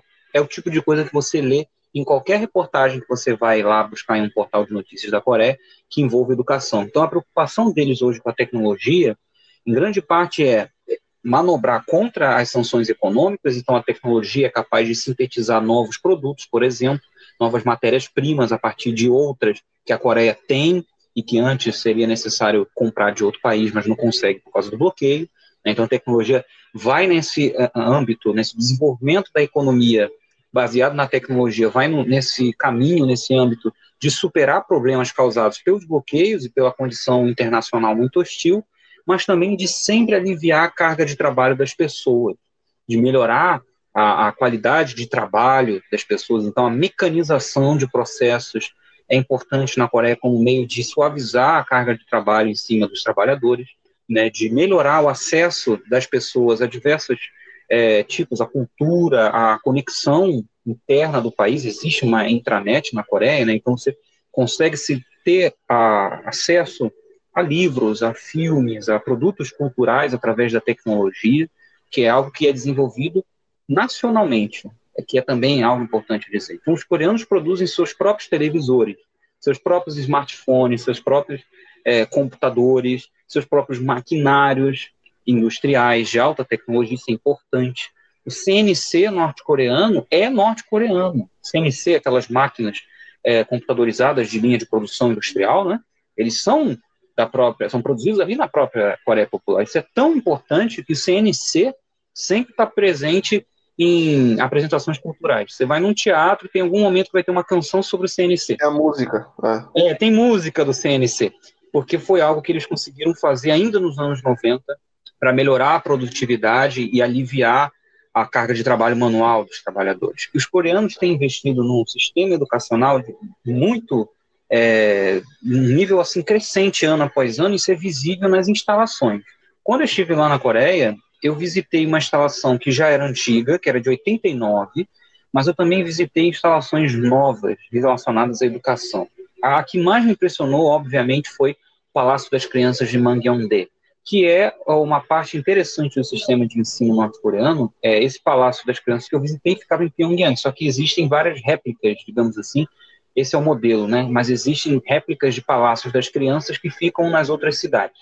Esse Palácio das Crianças ele é integrado a um sistema próprio do, do currículo é, educacional da Coreia, que é desenvolver talento. Esses palácios eles são para atividades extracurriculares, ou seja, é, as, os estudantes, né, as crianças, os jovens que estão indo muito bem em alguma área do conhecimento, na, no seu currículo comum lá da escola, integral, inclusive, né? O Brasil é um dos poucos países do mundo que tem essa coisa de ensino só de manhã, só de tarde, só de noite, na Coreia integral, você tem, é, você pega esse aluno que vai muito bem em uma área e você redireciona ele no tempo livre para ir ao Palácio das Crianças, desenvolver seus talentos artísticos, seus talentos científicos em álgebra, em física, em história, em ciência social, esse tipo de coisa. Lá na Coreia você tem várias associações, agremiações é, de cientistas, é um país extremamente científico, a ciência é algo muito presente na vida daquela população. Você pega uma nota de dinheiro e tem lá uma nota que é especificamente ode à ciência, ode aos intelectuais, tem um átomo lá, tem estudantes, e sabe? Isso é algo que faz parte culturalmente e também é, fisicamente da vida das pessoas. O Centro de Tecnologia de Pyongyang é uma coisa belíssima, é um triunfo da engenharia coreana. Você vê de cima, ele forma o, figura de um átomo, né? E lá dentro você tem várias salas de estudo, você tem várias salas onde estão se desenvolvendo estudos da mais, é, dos mais diferentes tipos. E a partir do momento que você vê uma nação que consegue remodelar cidades inteiras em, em, em prazos assim absurdos de um ano, por exemplo, Samjeon, que fica aos pés do Monte Pektu, fica no extremo norte, no interior da Coreia, foi completamente remodelada com uma arquitetura completamente nova em um ano. Você vê como existe um sistema educacional por trás da formação desses engenheiros, desses construtores, desses arquitetos, né, de todas as pessoas envolvidas nessa cadeia é, de construção, que é muito forte, é muito é, vivo, é muito criativo, acima de tudo. Os coreanos conseguem desenvolver é, soluções criativas, soluções poderosas, até mesmo suas armas nucleares. Né? É necessário um corpo científico é, que gozou de um bom sistema educacional no seu, na sua juventude para produzir esse tipo de coisa para o seu país. E aí você tem realmente uma visão de como a educação é um dos assuntos prioritários do Estado. Eu visitei também ah, uma escola de formação de professores e eu fiquei impressionado, porque eu faço uma licenciatura, então eu estou me formando também nessa área, sou apaixonado por educação, e quando estive lá dentro, é, o camarada Gabriel também está se formando na China em educação, né? Então, quando, é, acredito que você já tenha ido também lá, Gabriel, nessa escola de formação de professores, e você vê uma série de aparatos que eles Professoras, utilizam. né? Isso, que eles é, é. para os níveis mais baixos, mais, mais jovens, né, da, da educação, é crianças, primeiros anos, é. isso para crianças. E os caras têm lá uma série de tecnologias que eles têm usado para educação, né? Então, para educação de geografia, eles têm lá uma caixa de areia com um projetor que por onde você mexe a areia, faz tipo uma montanha, ela mostra ali a, a densidade, mostra uma, assim, uma coisa impressionante. Tem uma, uma sala destinada à astronomia, você entra, coloca uns óculos, é, que são aqueles óculos que tem, na verdade, um telefone na frente, né? E você olha para todos os cantos e parece que você está no sistema solar sabe? Eles têm toda uma preocupação com agregar tecnologia, não a um, uma, uma, do jeito que a gente vive aqui atualmente, né? Muitas escolas, essas escolas de elite, é tudo tecnologia, botar computador, tablet na mão do estudante, você se perde totalmente no caminho libertador da educação, se torna eternamente uma educação alienante. Na Coreia, não, a tecnologia está aliada a um projeto revolucionário, patriótico, anti-imperialista, de revolução. O currículo de história, inclusive, que se aprende na escola, um norte-coreano comum vai aprender na escola, as revoluções, vai lá desde a Revolução é, Francesa até Comuna de Paris, tem Revolução Alemã de 18 anos, que currículo de escola vai falar em qualquer outro lugar que a gente conheça falar de Revolução Alemã, é, Revolução Russa, Chinesa, Vietnamita, Mongol, enfim, eles têm uma plena consciência do processo revolucionário mundial, da história disso, qual é o papel deles na construção de um futuro revolucionário, não só na Coreia, mas também, quiçá, para o mundo todo.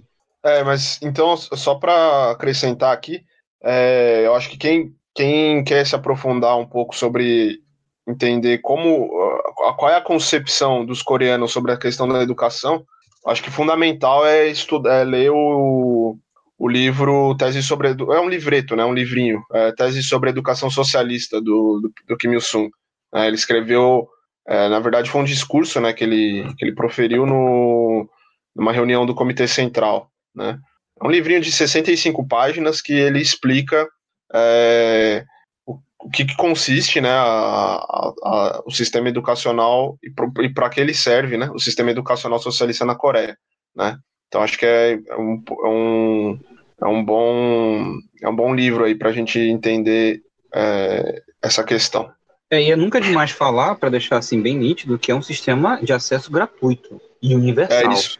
É né? gratuito, é completamente gratuito. Você não paga absolutamente nada e o Estado é, te dá absolutamente tudo que você precisa. Eu fui em uma da fábrica. Creche, da creche até a universidade é, é, tudo gratuito. É gratuito. Eu fui em, uma, em duas fábricas. Eu fui numa fábrica de mochilas, é, uma fábrica somente de mochilas para crianças e, e, jovens e adultos para o ensino público. Aquela fábrica ela é exclusiva, está sob a administração do Ministério da Educação e fui uma fábrica de sapatos, onde também se produzem sapatos para as crianças nas escolas.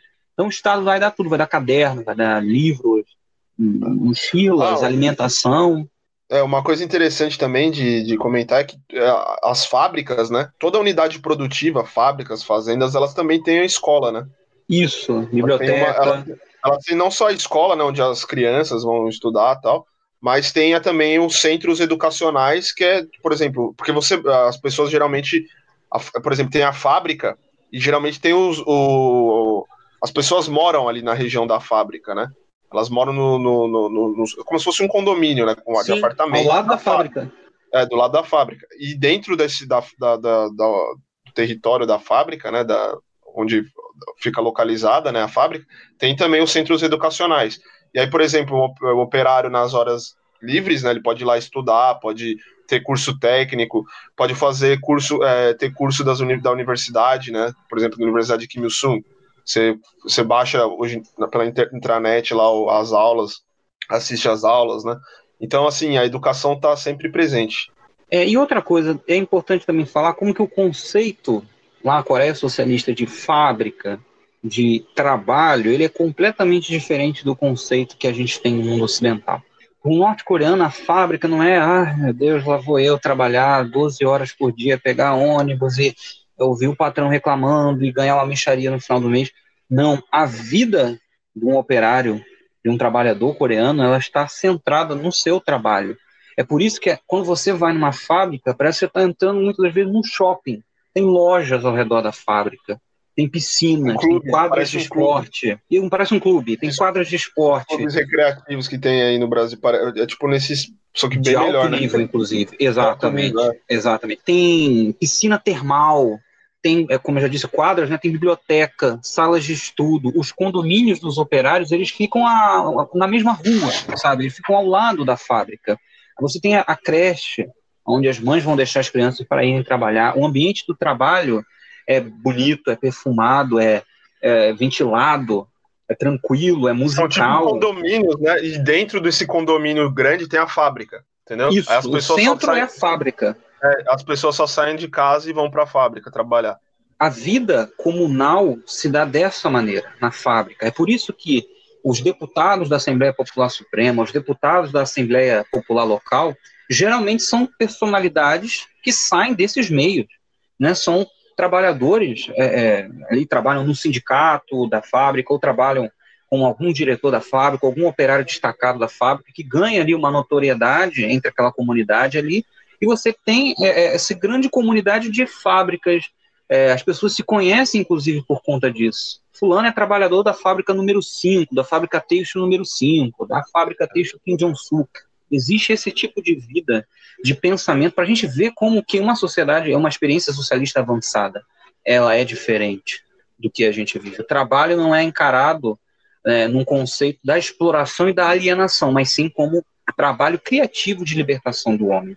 Isso é muito importante falar. Inclusive, se você for operário na Coreia e quiser, se não tiver feito um ensino superior, não tiver feito um curso, se você quiser fazer isso, você pode o Estado vai te licenciar do trabalho, vai continuar pagando o seu salário como forma de bolsa, para que você mantenha a sua família, né, se mantenha também, e mais, e mais estude, e depois retorne em um outro trabalho, ou até mesmo no, na, no mesmo trabalho que você estava, só que agora mais qualificado, com conhecimentos é, maiores. E é muito famoso, é muito comum a gente ver isso também, Gabriel vai concordar comigo, a gente vê invenções de trabalhadores vira e volta sai numa, na mídia coreana, né? O trabalhador da fábrica tal inventou um método criativo de para limpeza.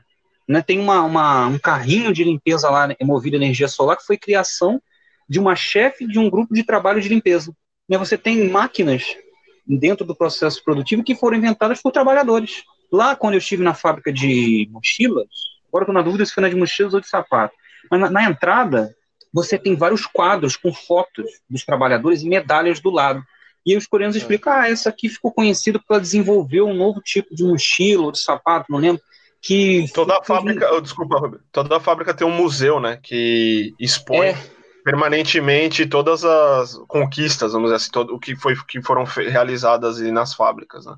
Isso, exatamente. Um tem, e tem estandartes e bandeiras e fotografias, Sim. né? Quando o líder foi visitar, ou quando o líder mandou para todos os operários daquela fábrica uma cesta de alimentos como forma de agradecer. Né? Eles têm metas de produção que são sempre atingidos e ultrapassados. Tem um documentário muito legal na, na internet que é Meus Irmãos e Irmãs do Norte. Tá? Infelizmente ele está em inglês. Tem legendado em português, mas é, é, um caminho um pouco complicado, porque agora eu já não me lembro onde é que você acha. Mas eu acho que você acha no Dailymotion, algo assim. Enfim, é uma história de uma sul-coreana que tem nacionalidade alemã e ela por isso consegue visitar a Coreia socialista. E ela anda pelo país sem nenhum guia, ela vai lá.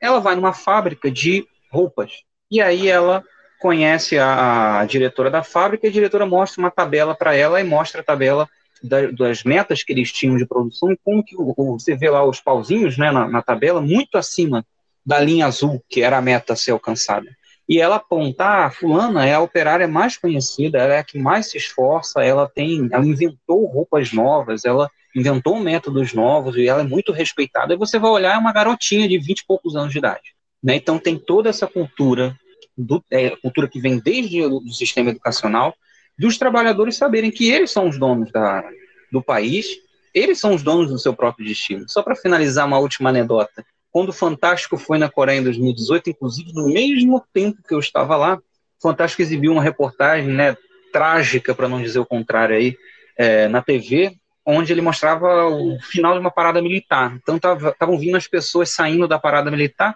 e aí o jornalista brasileiro pergunta para a mulher assim: Nossa, mas vocês não deveriam estar trabalhando? O que, que vocês estão aqui em pleno dia de semana é, numa parada militar?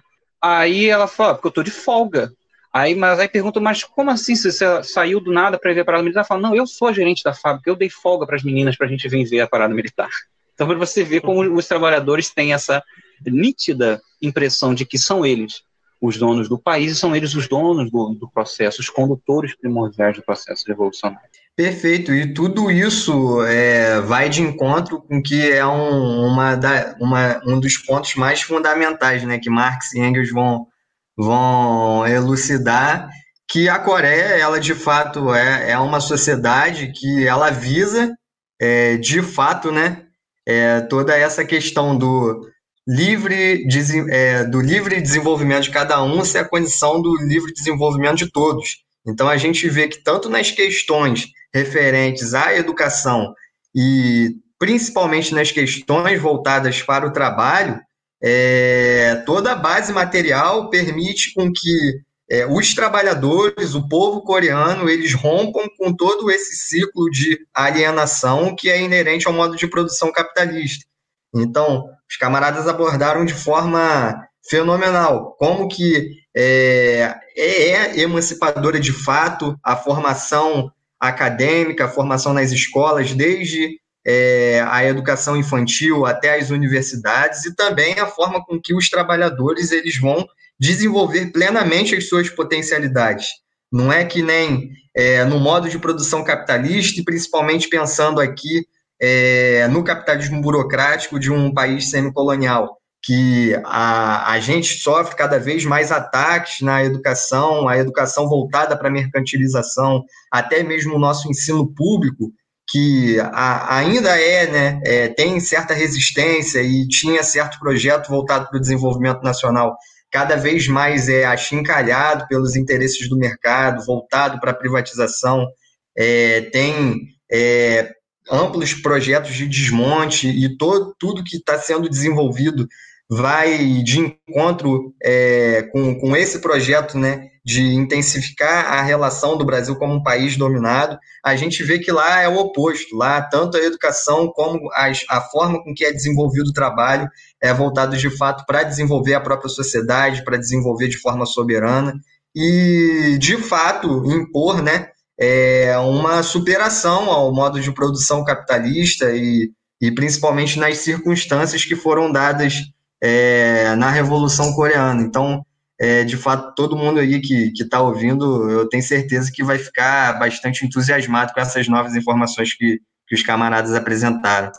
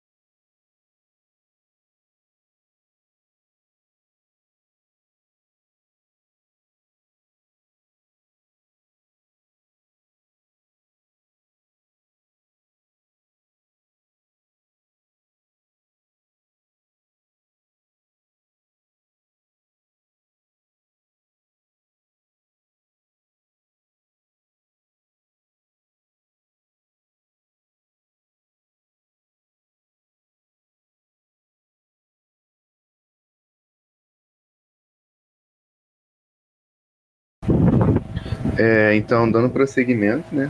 A gente queria que vocês comentassem sobre o comprometimento do Partido do Trabalho da Coreia em relação ao combate ao coronavírus é, e, da, e de como o Partido do Trabalho da Coreia trabalhou né, para mitigar é, os recentes desastres naturais, é, os danos que houveram por conta dos recentes desastres naturais na Coreia tal, durante o ano de 2020.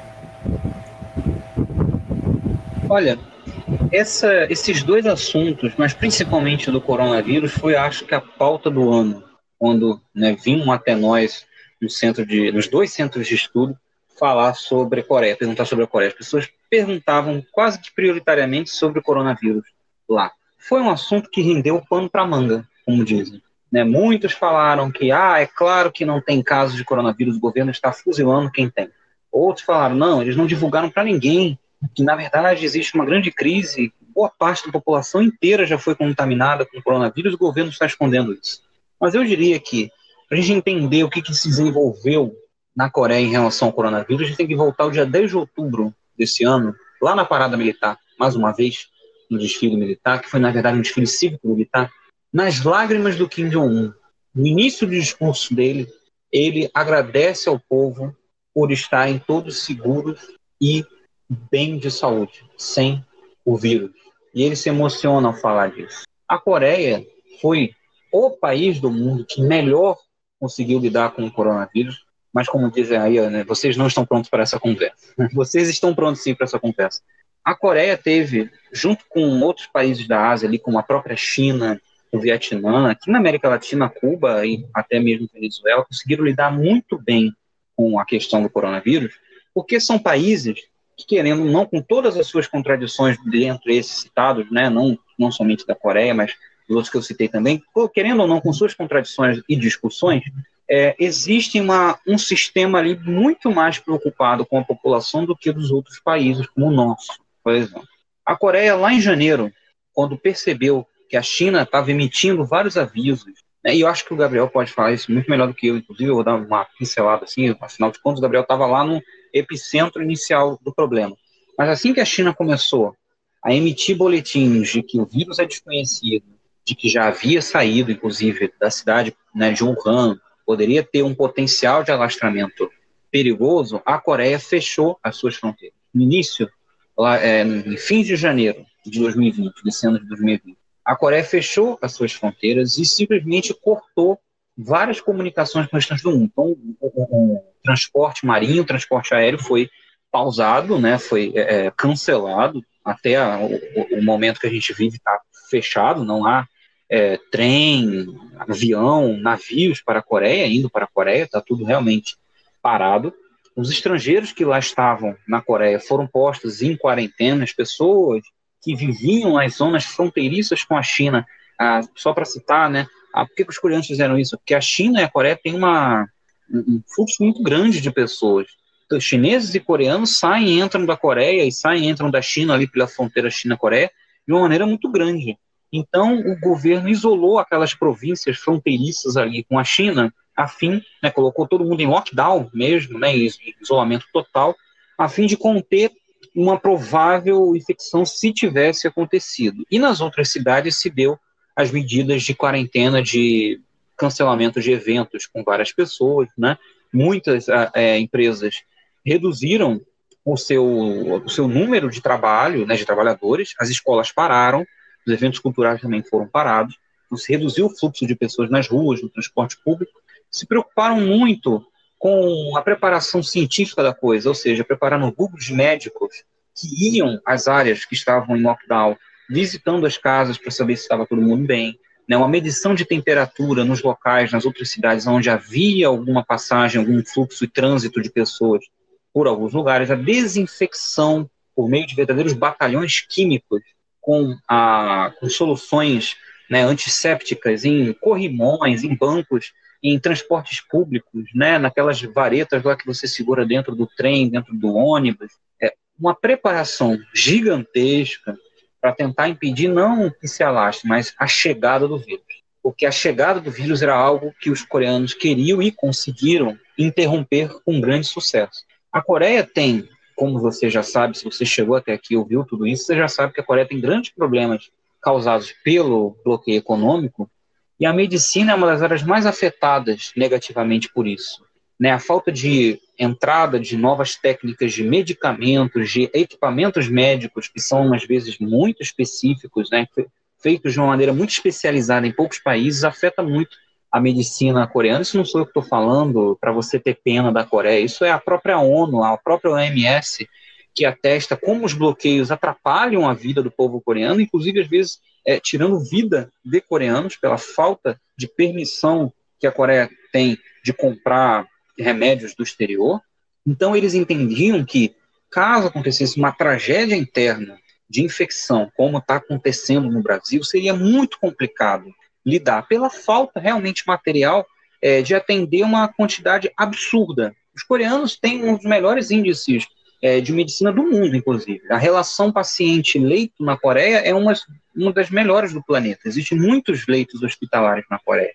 Acontece que ó, nenhum governo, nenhum, nenhum governo consciente quer lotar tudo isso com todas as pessoas, não quer levar à exaustão, exceto o senhor Jair Messias Bolsonaro, não quer levar à exaustão um, um sistema público de saúde. Então, eles se fixaram muito, né, o partido colocou, teve reuniões de emergência inúmeras, eu não sei nem contabilizar quantas reuniões de emergência tivemos desde o início disso tudo até agora, em relação somente, reuniões para somente tratar do assunto coronavírus, e colocou como prioridade máxima né, a vida das pessoas. As atividades econômicas foram pausadas em prol da vida das pessoas. Isso foi algo muito é, uma tecla muito batida em todas as reportagens, em todos os é, é, noticiários que nós ouvíamos de lá. E então chegamos à incrível marca de zero contaminados, zero mortos na Coreia Popular. E muitos diriam, mas isso foi uma maquinação do governo coreano para vender uma boa imagem no exterior. Mas só que, na verdade,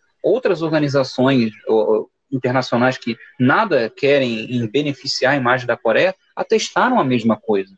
Né? A página da embaixada russa no Facebook, por exemplo, toda hora mencionava como realmente o país estava parado, como realmente não tinham casos. E a própria OMS, por duas vezes, também teve que se manifestar em público e o escritório da OMS garantiu que realmente não havia nenhum infectado na Coreia Popular. Por razões, é claro que eu acho que o Gabriel pode especificar um pouco melhor, é, razões, que razões ideológicas levaram a toda essa preparação nacional de guerra, toda essa mobilização de guerra contra o vírus? Razões do Estado coreano são o Estado operário. Né? A, o outro grande problema de 2020 para os coreanos, que foi um ano muito conturbado, foi a questão dos desastres naturais. A Coreia, somente em setembro de 2020, teve cinco tufões passando por seu território, diferentes partes do seu território. Cidades inteiras desapareceram.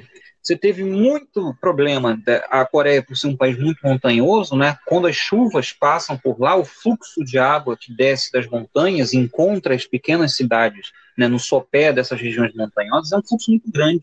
Destrói muitas cidades, destrói muitas é, casas, plantações, então, preciso nem dizer. Né, plantações de é, é insumos que são necessaríssimos para a vida do povo coreano. Por exemplo, milho, arroz, esse tipo de coisa. Então, você teve uma destruição em larga escala. E o que, que o partido fez? O que, que o exército fez? Mais uma vez, se mobilizou inteiramente para a reconstrução rápida dessas áreas. As pessoas não poderiam ficar é, dormindo em ginásios escolares, em colchonetes, em lugares assim, por muito tempo. Isso foram as palavras do próprio partido, né? Enquanto aquelas pessoas estavam sem casa, não houve paz na cabeça do povo coreano porque eles queriam repor a casa, os bens materiais que foram perdidos por aquelas famílias. Inclusive, é algo que o Kim Jong-un diz lá no discurso dele, na, na, nessa mesma parada militar que eu referi.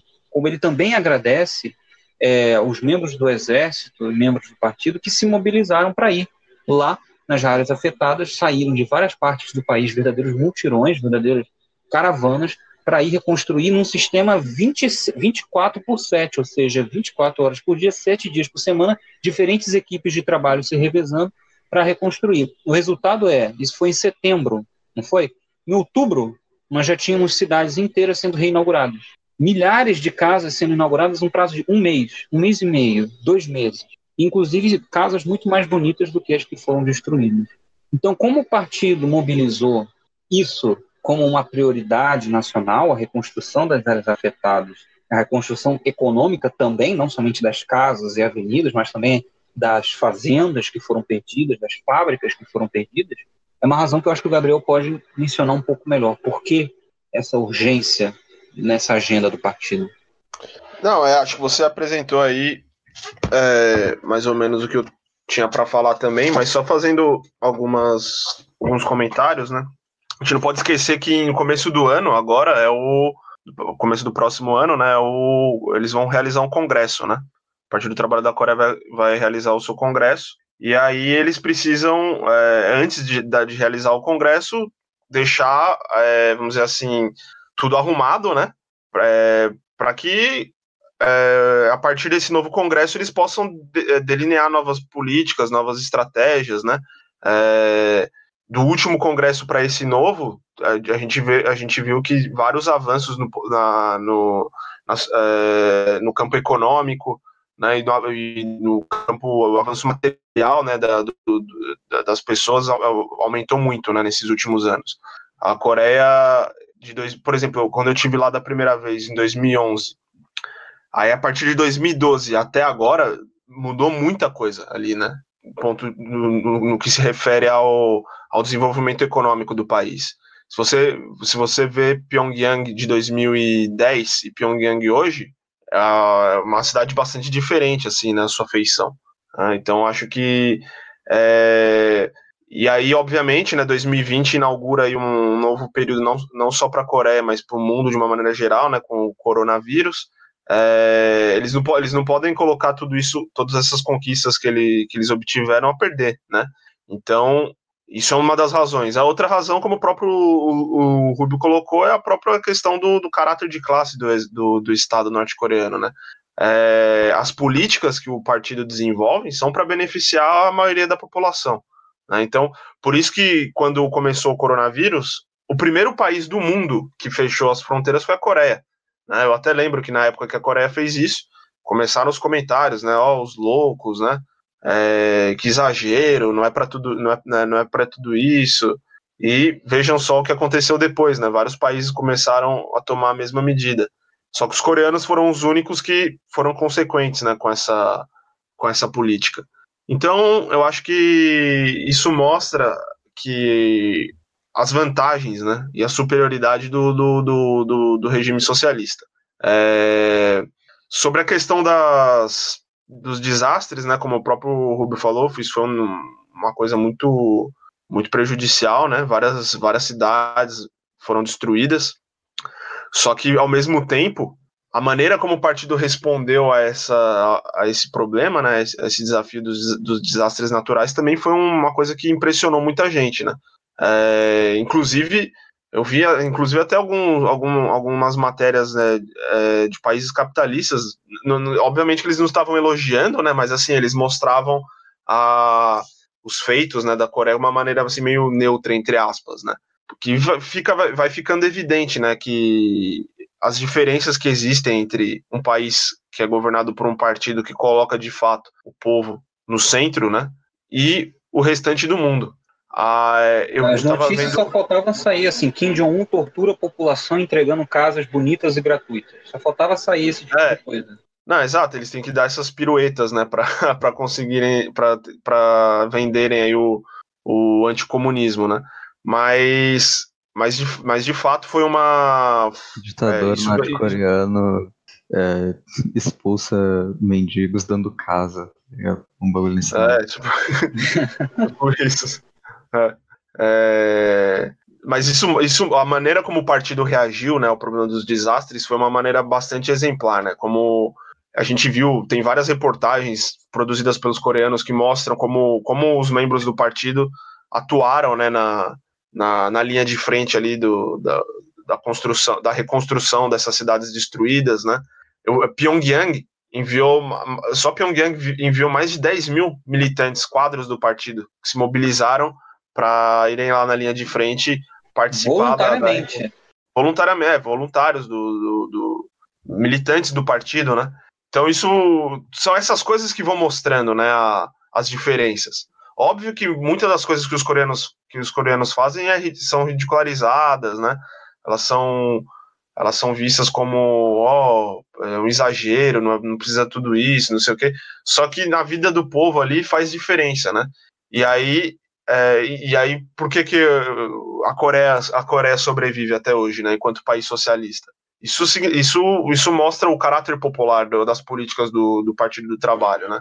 É, por exemplo, eu estava vendo as casas lá que o, que o, o Rubio falou agora, né, que foram entregues à população, foi na província de é, qual é o nome da província? É, não é isso?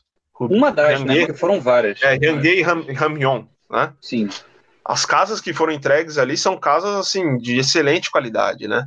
E elas vão, e elas vão também apontando, é, vão mostrando para o mundo é, o, como, como vai ser a feição do campo na Coreia daqui para frente, né? Que é, é, umas é uma das coisas que talvez eles no próximo congresso vão tratar, né? A, a, reconstrução e a modernização rural. Pode ser, pode ser que seja é verdade, esse um temas. Pode Bem ser disso, seja... Gabriel. Tem várias é, cidades rurais que estão sendo totalmente remodeladas e transformadas. Sim, exato. Isso é, isso é bem claro eles podem aproveitar essa oportunidade dos desastres, né, como uma forma também de dar, de dar um salto nessa, nessa, nessa tarefa de modernização rural, né, que é difícil, mas assim, é, é possível ser feito, como eles mostraram agora, né. Então, é, eu acho que a situação do vírus quanto dos desastres naturais, né, serviram para mostrar para mostrar o caráter popular do, do, do, regime socialista coreano e também mostrar a superioridade do socialismo em relação ao capitalismo, né? Porque vamos vamos vamos ser, vamos analisar os fatos, né? Olha que olha que está acontecendo com os países capitalistas, né? Todos, tá, até mesmo os países capitalistas desenvolvidos estão estão imersos numa completa crise, né? Ninguém sabe o que fazer. É uma, uma situação assim meio que dramática, né? Completa decomposição. Ao passo que na Coreia, aos trancos e barrancos, uma situação muito difícil, né? Porque não é fácil, bloqueio, né? Agora tem que se fechar de tal forma, mas mesmo assim eles conseguem é, manter, né? Essa, essas políticas de uma, e aplicar essas políticas uma, e aplicar políticas né, de uma maneira muito, muito mais efetiva e muito mais eficiente do que qualquer outro país aí que, que, que, tá, que passando por um problema parecido. Né? Todos os países estão passando pelo problema do coronavírus, mas no que diz respeito aos desastres naturais, não são todos. Né? Mas assim, a Coreia mostra que é, também nesse campo é, o, o, sistema socialista é bem superior. Né? Isso só aconteceu também porque existe uma grande integração entre o governo e o povo. O povo realmente abraça as campanhas do governo, entende a necessidade é, de se manter as distâncias sociais ou de ajudar os camaradas que estão lá do outro lado do país, que você nunca viu, mas que perderam as casas. Existe uma grande harmonia ali dentro, uma grande conversa entre o governo e o povo, eles realmente se sentem como um corpo único. Né? Não existe essa é, distância governo, abissal como aqui. É, o governo atende os interesses do povo. É, exato. É, então, é, é por isso que coisas que pra gente parecem absurdas, né? Caramba, como que a gente vai conter o coronavírus aqui? Para eles foi uma questão até que simples, porque eles entendem essa demanda, entendem essa necessidade. É. O Estado na Coreia, né? O governo, não é uma força antagônica, né? O povo. É um governo do povo, né? Administrado pelo povo, pelas massas. E isso se reflete em todos os âmbitos da vida social, né? Então, quando acontecem problemas desse tipo, é evidente que o Estado tem condições e capacidades muito, muito superiores de, de, de traçar uma estratégia né, para resolução do problema. Né? A mídia, por exemplo, a mídia hegemônica e reacionária no Ocidente trata como um absurdo é, toda essa coordenação que é, o povo coreano teve para conter o contágio do coronavírus e tratam como se fosse algo surreal, mas na verdade o que deve ser questionado sempre é o que é normalizado no cotidiano. Até a maior potência imperialista de todo o mundo está aí em um caos absurdo, com mais de 300 mil mortes por uma doença que seria é muito mais facilmente contornável o contágio do, do que é a forma com que é feito no, na, na Coreia Popular. Mas, óbvio, o caráter do Estado socialista que vai prover, de fato, essa proteção para o povo, porque é um governo do povo para o povo. E tinha comentado também, pouco antes da gente gravar, é, sobre a matéria que saiu é, por, pelos próprios camaradas do CEP, sobre o desenvolvimento econômico e social na Coreia do Norte em 2020. É exatamente esse, é, essa, esse título da matéria. Vou convidar o pessoal que está ouvindo para poder observar lá, que ilustra vários desses progressos que, que os camaradas comentaram e até mesmo outros. Várias construções de, de hospitais, é, repaginação da, da, da zona rural, que nem eles comentaram, várias construções nos centros urbanos, as casas populares, é, a, também a construção é, da, da, hidrelétrica, várias hidrelétricas, né? Então a gente vê de fato como que está fluindo e como que está de fato coordenada essa produção é, rumo ao progresso que a Coreia Popular tem desenvolvido. Sim. Não, é interessante a gente marcar um, um, antes e um depois da Ardua Marcha, né, na história da, do desenvolvimento econômico da Coreia.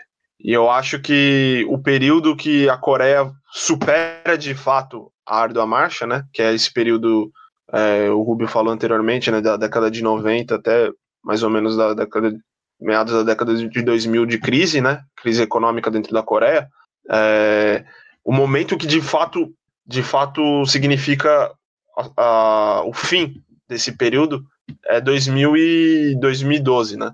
Que é o, quando tem o centenário do, do presidente Kim Il-sung, e a partir daí o avanço econômico da Coreia começa a, a ser bastante satisfatório comparado com o que era antes, né? Bastante mesmo. Isso, inclusive, tem gente que.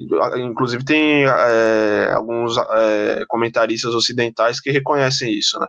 E para quem visita a Coreia também é, um, é uma, é um, é algo bem evidente, né? Então, de 2012, que é, o, que é os que marcou o centenário do presidente Kim Il-sung até hoje, 2020, tive aí um avanço muito grande, né? Em todas as áreas. É, são oito anos de governo do Kim Jong-un com mudanças assim significativas, que inclusive eu acho que é um ponto que a gente vai ver. É, e, e a gente já pode ir já introduzindo então, né, o último ponto, né, sobre o Kim, sobre a, o Kim Jong-un, né? Sim, eu acho que tá perfeito, já deu até um gancho mesmo para abordar essa, esse próximo tópico, que é para fazer um breve balanço da liderança do Marechal Kim Jong-un e comentar sobre as perspectivas futuras para o socialismo coreano. É. Não, já que eu estava falando, então eu continuo. É, na verdade, o Rubio falou né, que é, é, foram anos de grandes mudanças, né? Eu concordo, foram grandes mudanças, mas ao mesmo tempo não teve uma mudança fundamental, que era e justamente era o que se esperava muito que, o, que os coreanos fizessem, né? Assim, esperava a, a imprensa capitalista, né? Esperava isso, que é justamente a Coreia abandonar o socialismo ou promover reformas econômicas no sentido de é, introduzir é, mecanismos de mercado e coisas desse tipo. Isso não aconteceu, né? E inclusive no primeiro no primeiro discurso que o que o Kim Jong Un deu é, em público, né, que foi a, o discurso dele lá no, na parada militar comemorando o centenário do presidente Kim Il Sung, ele falou que é, a Coreia ia seguir, né, o caminho do, do, deixado pelo Kim Il Sung, pelo Kim Jong Il, e como a gente sabe, né, essa questão das reformas sempre foram utilizadas pelos países capitalistas como forma de impor aos países socialistas a restauração do capitalismo. Né? E na Coreia a gente vê que eles seguem mantendo as formulações originais, né, vamos dizer assim, do período do Kim Il-sung é, e do período do Kim Jong-il, é, mantém essa, essa política de essa, essa, uh, esse conceito básico né, do socialismo, que o socialismo é uma economia centralmente planificada, e uh, mantendo essa, preservada essas bases, o partido, o, a, o partido, né, a sociedade vem conseguindo superar os, os, os problemas anteriores, né, é, econômicos, derivados também pra, muito por uma questão externa, né, e construindo as bases para que o socialismo continue sendo construído né, de uma maneira mais rápida, mais, mais saudável, vamos dizer assim. Né? Então acho que teve mudanças no sentido nesse sentido que muita coisa nova foi construída, né? Muita coisa, muitas políticas novas foram foram foram aplicadas, né? No, no sentido de construção do Estado, da, da política externa do país, coisas desse tipo é, mas dentro de uma perspectiva de preservar o socialismo, o socialismo coreano, né? as bases do socialismo coreano, a economia, a economia pública dos meios de produção, a economia, a, o setor cooperativo da economia, né? A, é, manter e fortalecer a direção do partido sobre a sociedade. Isso, inclusive, foi tema de uma última reunião que o Kim Jong-un fez né, no, no, no, no Comitê Central, o último discurso que ele deu no Comitê Central, fortalecer a direção do partido sobre todas as instituições do Estado. Né? É, então, eu acho que para o próximo período, que vai se inaugurar com o próximo Congresso, é, eles vão reforçar essas posições. Né? Eu não vejo, eu não vejo nenhuma mudança significativa em termos de, de linha política. Né? Eu acho que vai, eles vão continuar por aí, dando mais ênfase, é claro, no, na, na necessidade de construir economicamente o país, né? Porque até então, anteriormente, eles deram muita ênfase na questão militar e na questão ideológica, né? É, e agora eles vão dar essa ênfase na questão material. Mas óbvio também, continuando dando uma importância não só não só assim de reconhecer que é importante, né, ter questão ideológica, mas isso continua sendo central, né? A questão ideológica no a questão ideológica no processo coreano vai ser sempre a questão principal, né? Só que agora eles vão, eles vão dar uma ênfase para a construção da economia é, dentro desse novo período onde eles já estão mais estabilizados. Então, eu acho que é pra, é, são essas coisas que a gente pode esperar para o próximo período. Eu concordo e vou na mesma linha, porque inclusive como em 2018, quando eu estive lá, é, dentro uma das reuniões que eu também tive de estudo com o pessoal do partido tinha sobre essa questão da nova linha estratégica do Partido do Trabalho da Coreia. Né? Por muito tempo, o Kim Jong-un conseguiu conduzir muito sabiamente a chamada linha Byung-jin, que é a linha de desenvolvimento simultâneo, que é, era uma tradução do próprio Songun, né, que era viabilizar o desenvolvimento ao mesmo tempo, né, simultâneo, síncrono, da economia e do exército, da força militar, ser ao mesmo tempo. Então a gente teve momentos na Coreia, principalmente a partir da governança do Kim Jong-un, de grande avanço militar. Isso é bem nítido, se a gente for pegar para parar para ver, veja lá, é um, faça um exercício né, de distração. Pegue uma parada militar é, da Coreia de 2012, ou 2013 mesmo, e compare com uma parada militar de 2017, ou a de 2018, ou a de 2020, principalmente de 2020. Você vai ver um salto quântico na qualidade, na quantidade, no aperfeiçoamento dos aparatos militares do país. Uma travada. Um... Boa. Bom, faça um exercício aí de distração. Pega lá uma parada militar é, da Coreia em 2012, pode ser em 2013 mesmo, e compara com uma mais recente, em 2017, 2018, 2020, principalmente 2020. Você vai observar um salto quântico na qualidade, no, no aperfeiçoamento dos aparatos militares da Coreia, num período de tempo muito curto. Então, o governo do Kim Jong se preocupou muito com essa questão da aperfeiçoar a defesa nacional.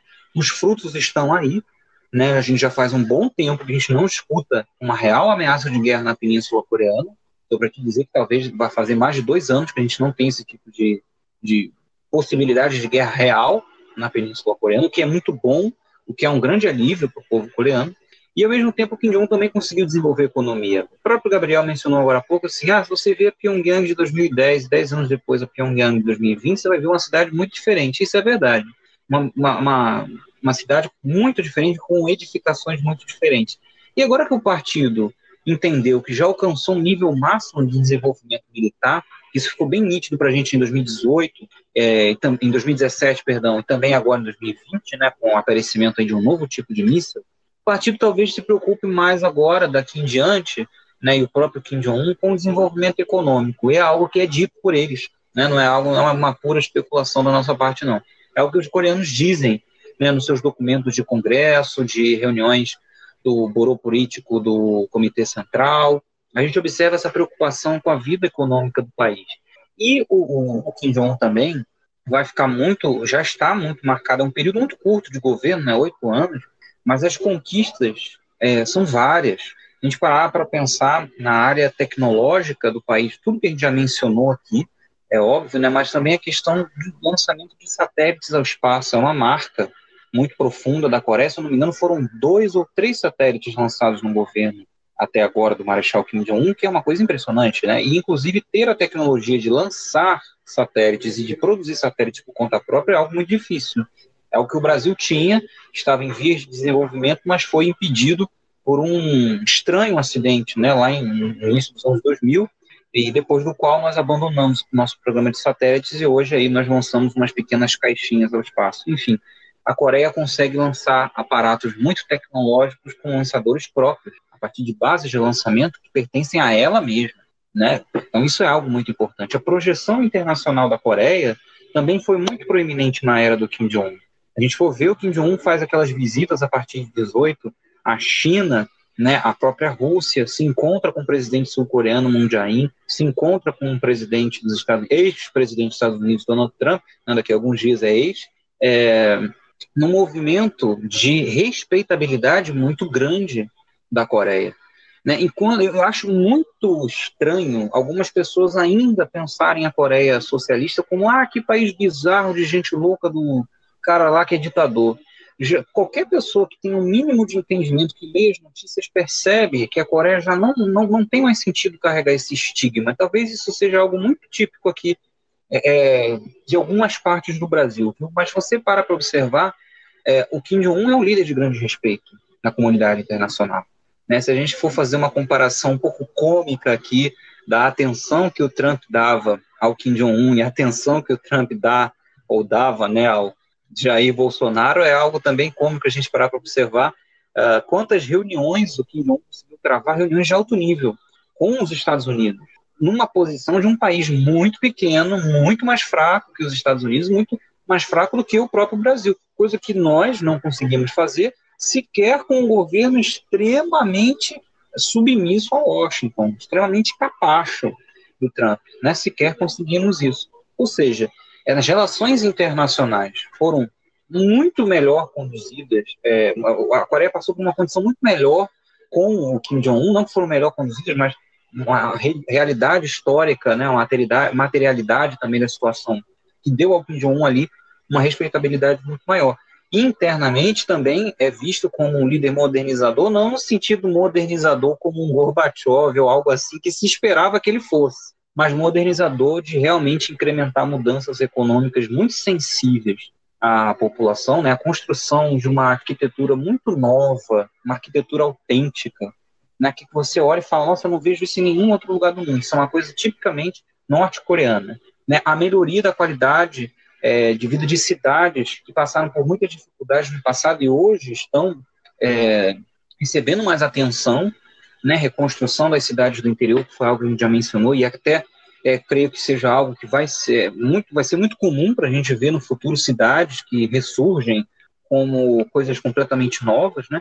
Você tem o Wonsan, é um projeto que vai ser inaugurado, já está para ser inaugurado há um tempo, mas vem sido adiado, mas uma, uma cidade costeira da Coreia chamada Wonsan, que já era uma das cidades assim maiores e mais desenvolvidas, mas me parece que teve um salto também. Parece que saiu de um vilarejo de pescadores ou de uma pequena cidade de pescadores para uma grande cidade. Eles reconstruíram toda a Wonsan pensando em uma forma de um complexo de férias, né, um balneário né, à beira do mar ali para os trabalhadores, um complexo turístico muito grande, o Onsan Kalmar, o nome, vai ser inaugurado daqui a, a pouco tempo, creio eu, e é, isso mostra toda uma mudança econômica interna que mantém a essência socialista, a essência é, do, do, desenvolvimento econômico socialista, que não deu concessões a aberturas, a privatizações, a ingerências de empresas estrangeiras dentro da Coreia, pelo contrário, né, Gabriel?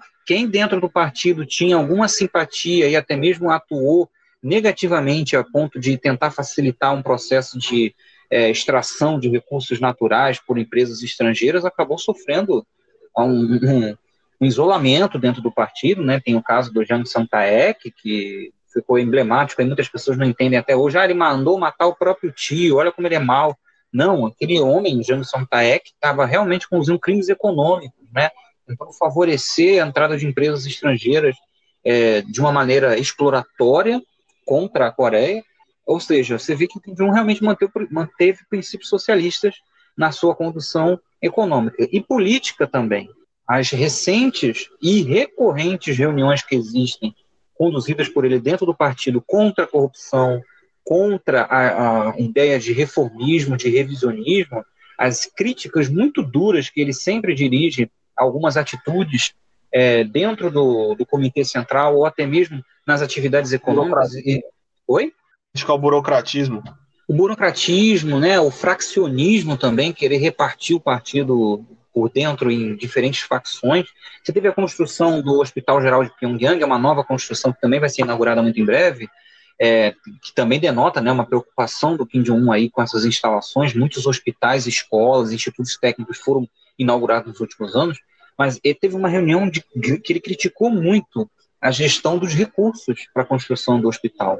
Né, ele, ele, disse que poderiam ter sido usados os recursos de maneira mais inteligente, sem tanto, sem tanto é, exagero, né, e, ou seja, você observa que existe realmente um sistema que está vivo, que tem contradições, mas que estão sendo resolvidas, que estão sendo debatidas, e não é tudo um concretado, liso, perfeitamente para o mal ou perfeitamente para o bem. Né? Existe um processo humano conduzido por seres humanos, né, por uma pessoa é, ali numa uma posição elevada, né, que é o Kim Jong-un, é o líder da nação, mas que está fixado ali em um processo, em um projeto nacional, um projeto anti-imperialista, né, em um projeto é, é, realmente socialista, patriótico.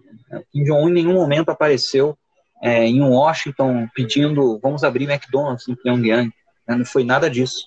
É, pelo contrário, sempre que os Estados Unidos não cumpriram suas palavras nos acordos e nas palavras que haviam sido, né, aquelas palavras bonitas de paz, de compreensão, de entendimento, né, é, quando os, os norte-americanos, os estadunidenses falavam essas coisas e não praticavam isso, o próprio Kim Jong-un e outros camaradas também do, do, Comitê Central, ou outros membros do governo, criticavam essa atitude infantil do governo dos Estados Unidos e jamais foram submissos ou algo assim. Ou seja, é um processo de literalmente jutiano, né, de busca de independência, é, que é muito bem conduzido pelo Kim Jong-un, claro, com críticas, podemos ter críticas, podemos ter é, opiniões diversas que poderiam, temos opiniões de que poderiam outras coisas ter sido resolvidas de outras maneiras, mas querendo ou não, é um líder muito bem visto pela população, é, não por conta de uma máquina de propaganda, de, né, de lavagem cerebral, não, mas é porque realmente é um líder que atende demandas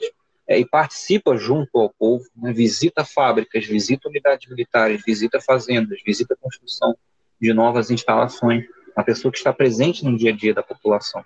Então, é um processo com erros, mas principalmente com muitos acertos acertos estratégicos importantes, que mudam, esses tipos de acertos que mudam a história de um país e mudam a história de um processo. Né? E no futuro, creio que tenhamos realmente coisas promissoras. A experiência coreana tem que ser realmente bem observada aqui no Brasil, porque é uma experiência que se mantém até os dias de hoje com uma vitalidade muito grande, uma mobilização coletiva muito grande. Está longe de ser uma experiência morta ou simplesmente estética. Não, existe realmente uma, um processo revolucionário em andamento ali que é muito interessante do ponto de vista, do nosso ponto de vista latino-americanos, que também estamos em busca né, da libertação do povo trabalhador é, e da libertação nacional. Né? Afinal de contas, ainda somos, em diversos aspectos, uma colônia das grandes potências. Perfeito, os camaradas nessa fala puderam trazer um panorama excelente sobre é, a atualidade né, do desenvolvimento do socialismo na Coreia e também reforçando que o futuro pertence ao povo coreano e que, se depender dos trabalhos é, do PTC, é, o socialismo ainda vai estar não só vigente, mas é, também em fase de progresso, é, de fato, um progresso material na, na produção e mantendo toda essa base é, ideológica sólida, o compromisso na revolução em todas as esferas possíveis na sociedade coreana. Então, é, vamos agora encaminhando para o encerramento dessa reunião excelente. Eu gostaria de mais uma vez agradecer pela brilhante participação dos camaradas ao longo dos três encontros. Vocês tiveram um papel fundamental para esclarecer é, todos esses pontos, né, com um debate científico sobre os, sobre os diversos aspectos do socialismo coreano. A gente abordou basicamente sobre tudo referente à ideologia, à economia, à política, e reforçamos os nossos estudos e a nossa posição em defesa da revolução e do progresso. Então, muito obrigado mesmo, camarada Rubio e camarada Martinez, pela contribuição pela confiança e pela disponibilidade. E a gente deixa aqui marcado que as portas estarão sempre abertas para quando vocês quiserem voltar e debater sobre a Coreia ou até mesmo outros, outros assuntos. Como, por exemplo, o Rubio pode trazer muita informação também sobre a Revolução Russa, sobre a Alemanha Democrática, o, Mar, o Martinez pode trazer debate sobre a China. Enfim, vocês dois serão sempre muito bem-vindos. Então, eu vou passar a palavra aí para os camaradas fazerem suas considerações finais e pedir também para todos que estão ouvindo que acompanhem o, o excelente trabalho desenvolvido pelo Centro de Estudos da Política Songun e pelo Centro de Estudos da Ideia Jute. Pode falar, Gabriel, você primeiro. Tá certo. Não, gostaria de agradecer aos companheiros né, pelo convite. Para mim foi uma o convite de participar, né, aqui do debate de vocês. Para mim foi uma grande honra, né, ter essa oportunidade. É, parabenizar vocês aí pelo trabalho com, com o grupo de estudos Pedro Pomar, né? É, eu acho que é esse, é, iniciativas como essa são de fundamental importância, né, para a conjuntura que a gente vive do Brasil no mundo, né? É, então, refletir sobre os temas importantes né, do, do socialismo, da revolução, é um, algo, é algo que sempre a gente tem que cultivar. Né? Então, quanto mais, mais iniciativas como a do grupo aqui é, forem surgindo, mais oportunidade a gente vai ter de fazer avançar né, a, a propagação do, do, socialismo científico, né, das ideias das ideias do marxismo, do leninismo, né? Então eu acho que vocês cumprem um papel aí fundamental nesse, nessa, nesse trabalho de, de divulgação do, dos nossos princípios, né? Então, gostaria de novo, de novo agradecer aí pelo convite. Também foi uma oportunidade muito bacana aí fazer essa fazer isso junto com o Rubio, né? O Rubio vem desempenhando um papel importante também com, com o Centro de Estudos da Política Songun. Então espero aí que a gente continue fazendo mais atividades como essa e é isso. Obrigado. E eu me sinto muito honrado por ter dividido essas três oportunidades que nós tivemos aí é, com camaradas como vocês, como o Gabriel também. Desculpa, minha voz começou a sumir, eu falei tanto que os imperialistas também sabotaram a minha voz. Mas é, é uma alegria muito grande falar com vocês. O Gabriel falou uma coisa aqui, né? Ah, vocês cumprem um papel muito bom na divulgação dos nossos princípios. Os nossos princípios. É, eu não sei se você está ouvindo isso esse ano, ou se você está ouvindo isso daqui a muito tempo no futuro. Não sei nem se nós estamos, estaremos aqui quando essas vozes estiverem ecoando aí pelo universo, mas nós não somos as pessoas mais perfeitas do mundo, talvez não tenhamos os métodos mais perfeitos do mundo, mas temos os princípios mais nobres. E o que há aqui, tanto no Centro de Estudos da Política Songun, quanto da Ideia Jute, também no Grupo de Estudos Pedro Pomar, são pessoas que estão tentando entender cientificamente a realidade, e não só entender, mas transformá-la. Transformá-la porque a realidade ao nosso redor não é justa, não é correta. Tem algo de errado nesse projeto que a gente chama de humanidade. Então temos que corrigir o nosso curso. Isso se dá por meio do estudo, isso se dá por meio da observação, de evidências concretas para se chegar a conclusões. Então, muito obrigado vocês pelo convite, obrigado você por ter escutado até aqui. É, não pare nesse podcast sobre a Coreia, escute os outros também, apoie os projetos do Grupo de Estudos Pedro Pomar, que são vários e são sempre também muito justos, muito bons, muito importantes, então vale a pena acompanhá-los sobre os outros assuntos também.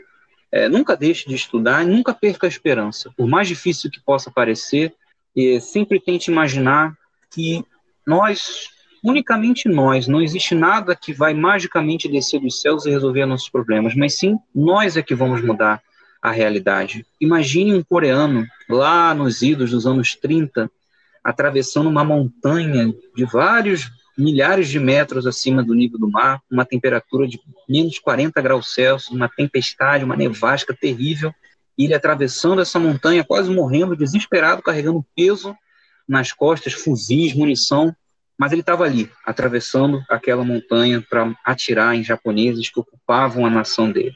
Era um cenário caótico. Talvez eles pensassem muitas vezes: será que vai dar certo? Será que vale a pena?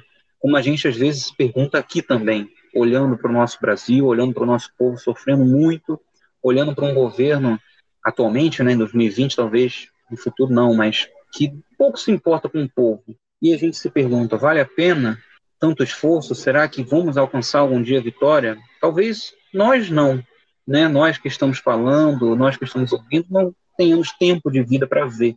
Mas uma semente, uma esperança a gente mantém, a gente cultiva. Então eu acho que isso é o mais importante ter a esperança, praticar essa esperança também.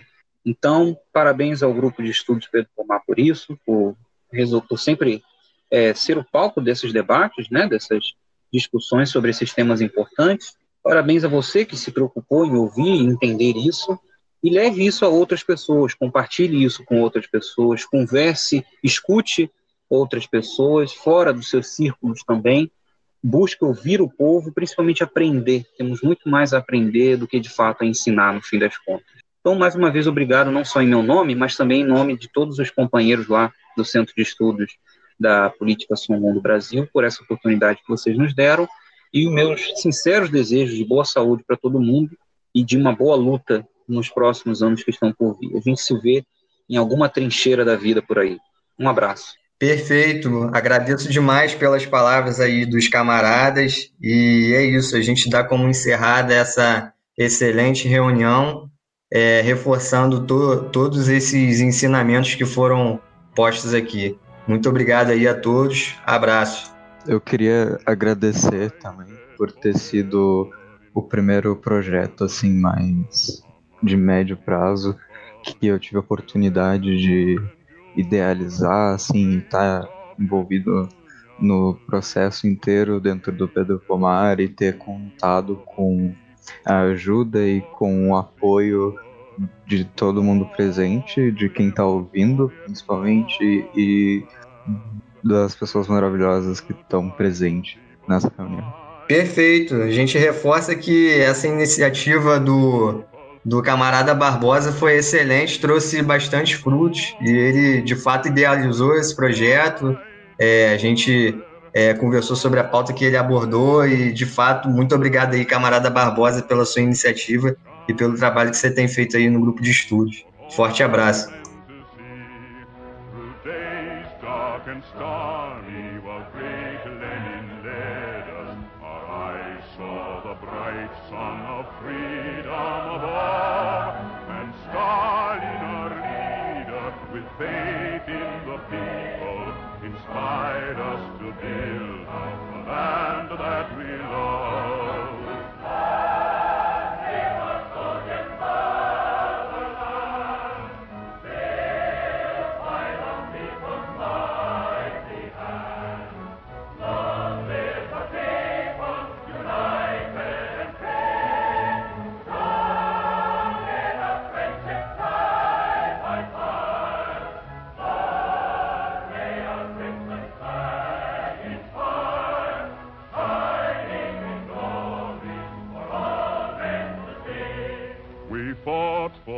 Future destroyed the invader and brought to our homeland the laurels of fame. Her glory will live in the memory of nations, and all generations will honor her name. Long live our Soviet motherland, built by the people's mighty Long live her people, united and free, strong in a friendship tried by fire. Long may our crimson flag inspire, shining in glory for all men to see. Soviet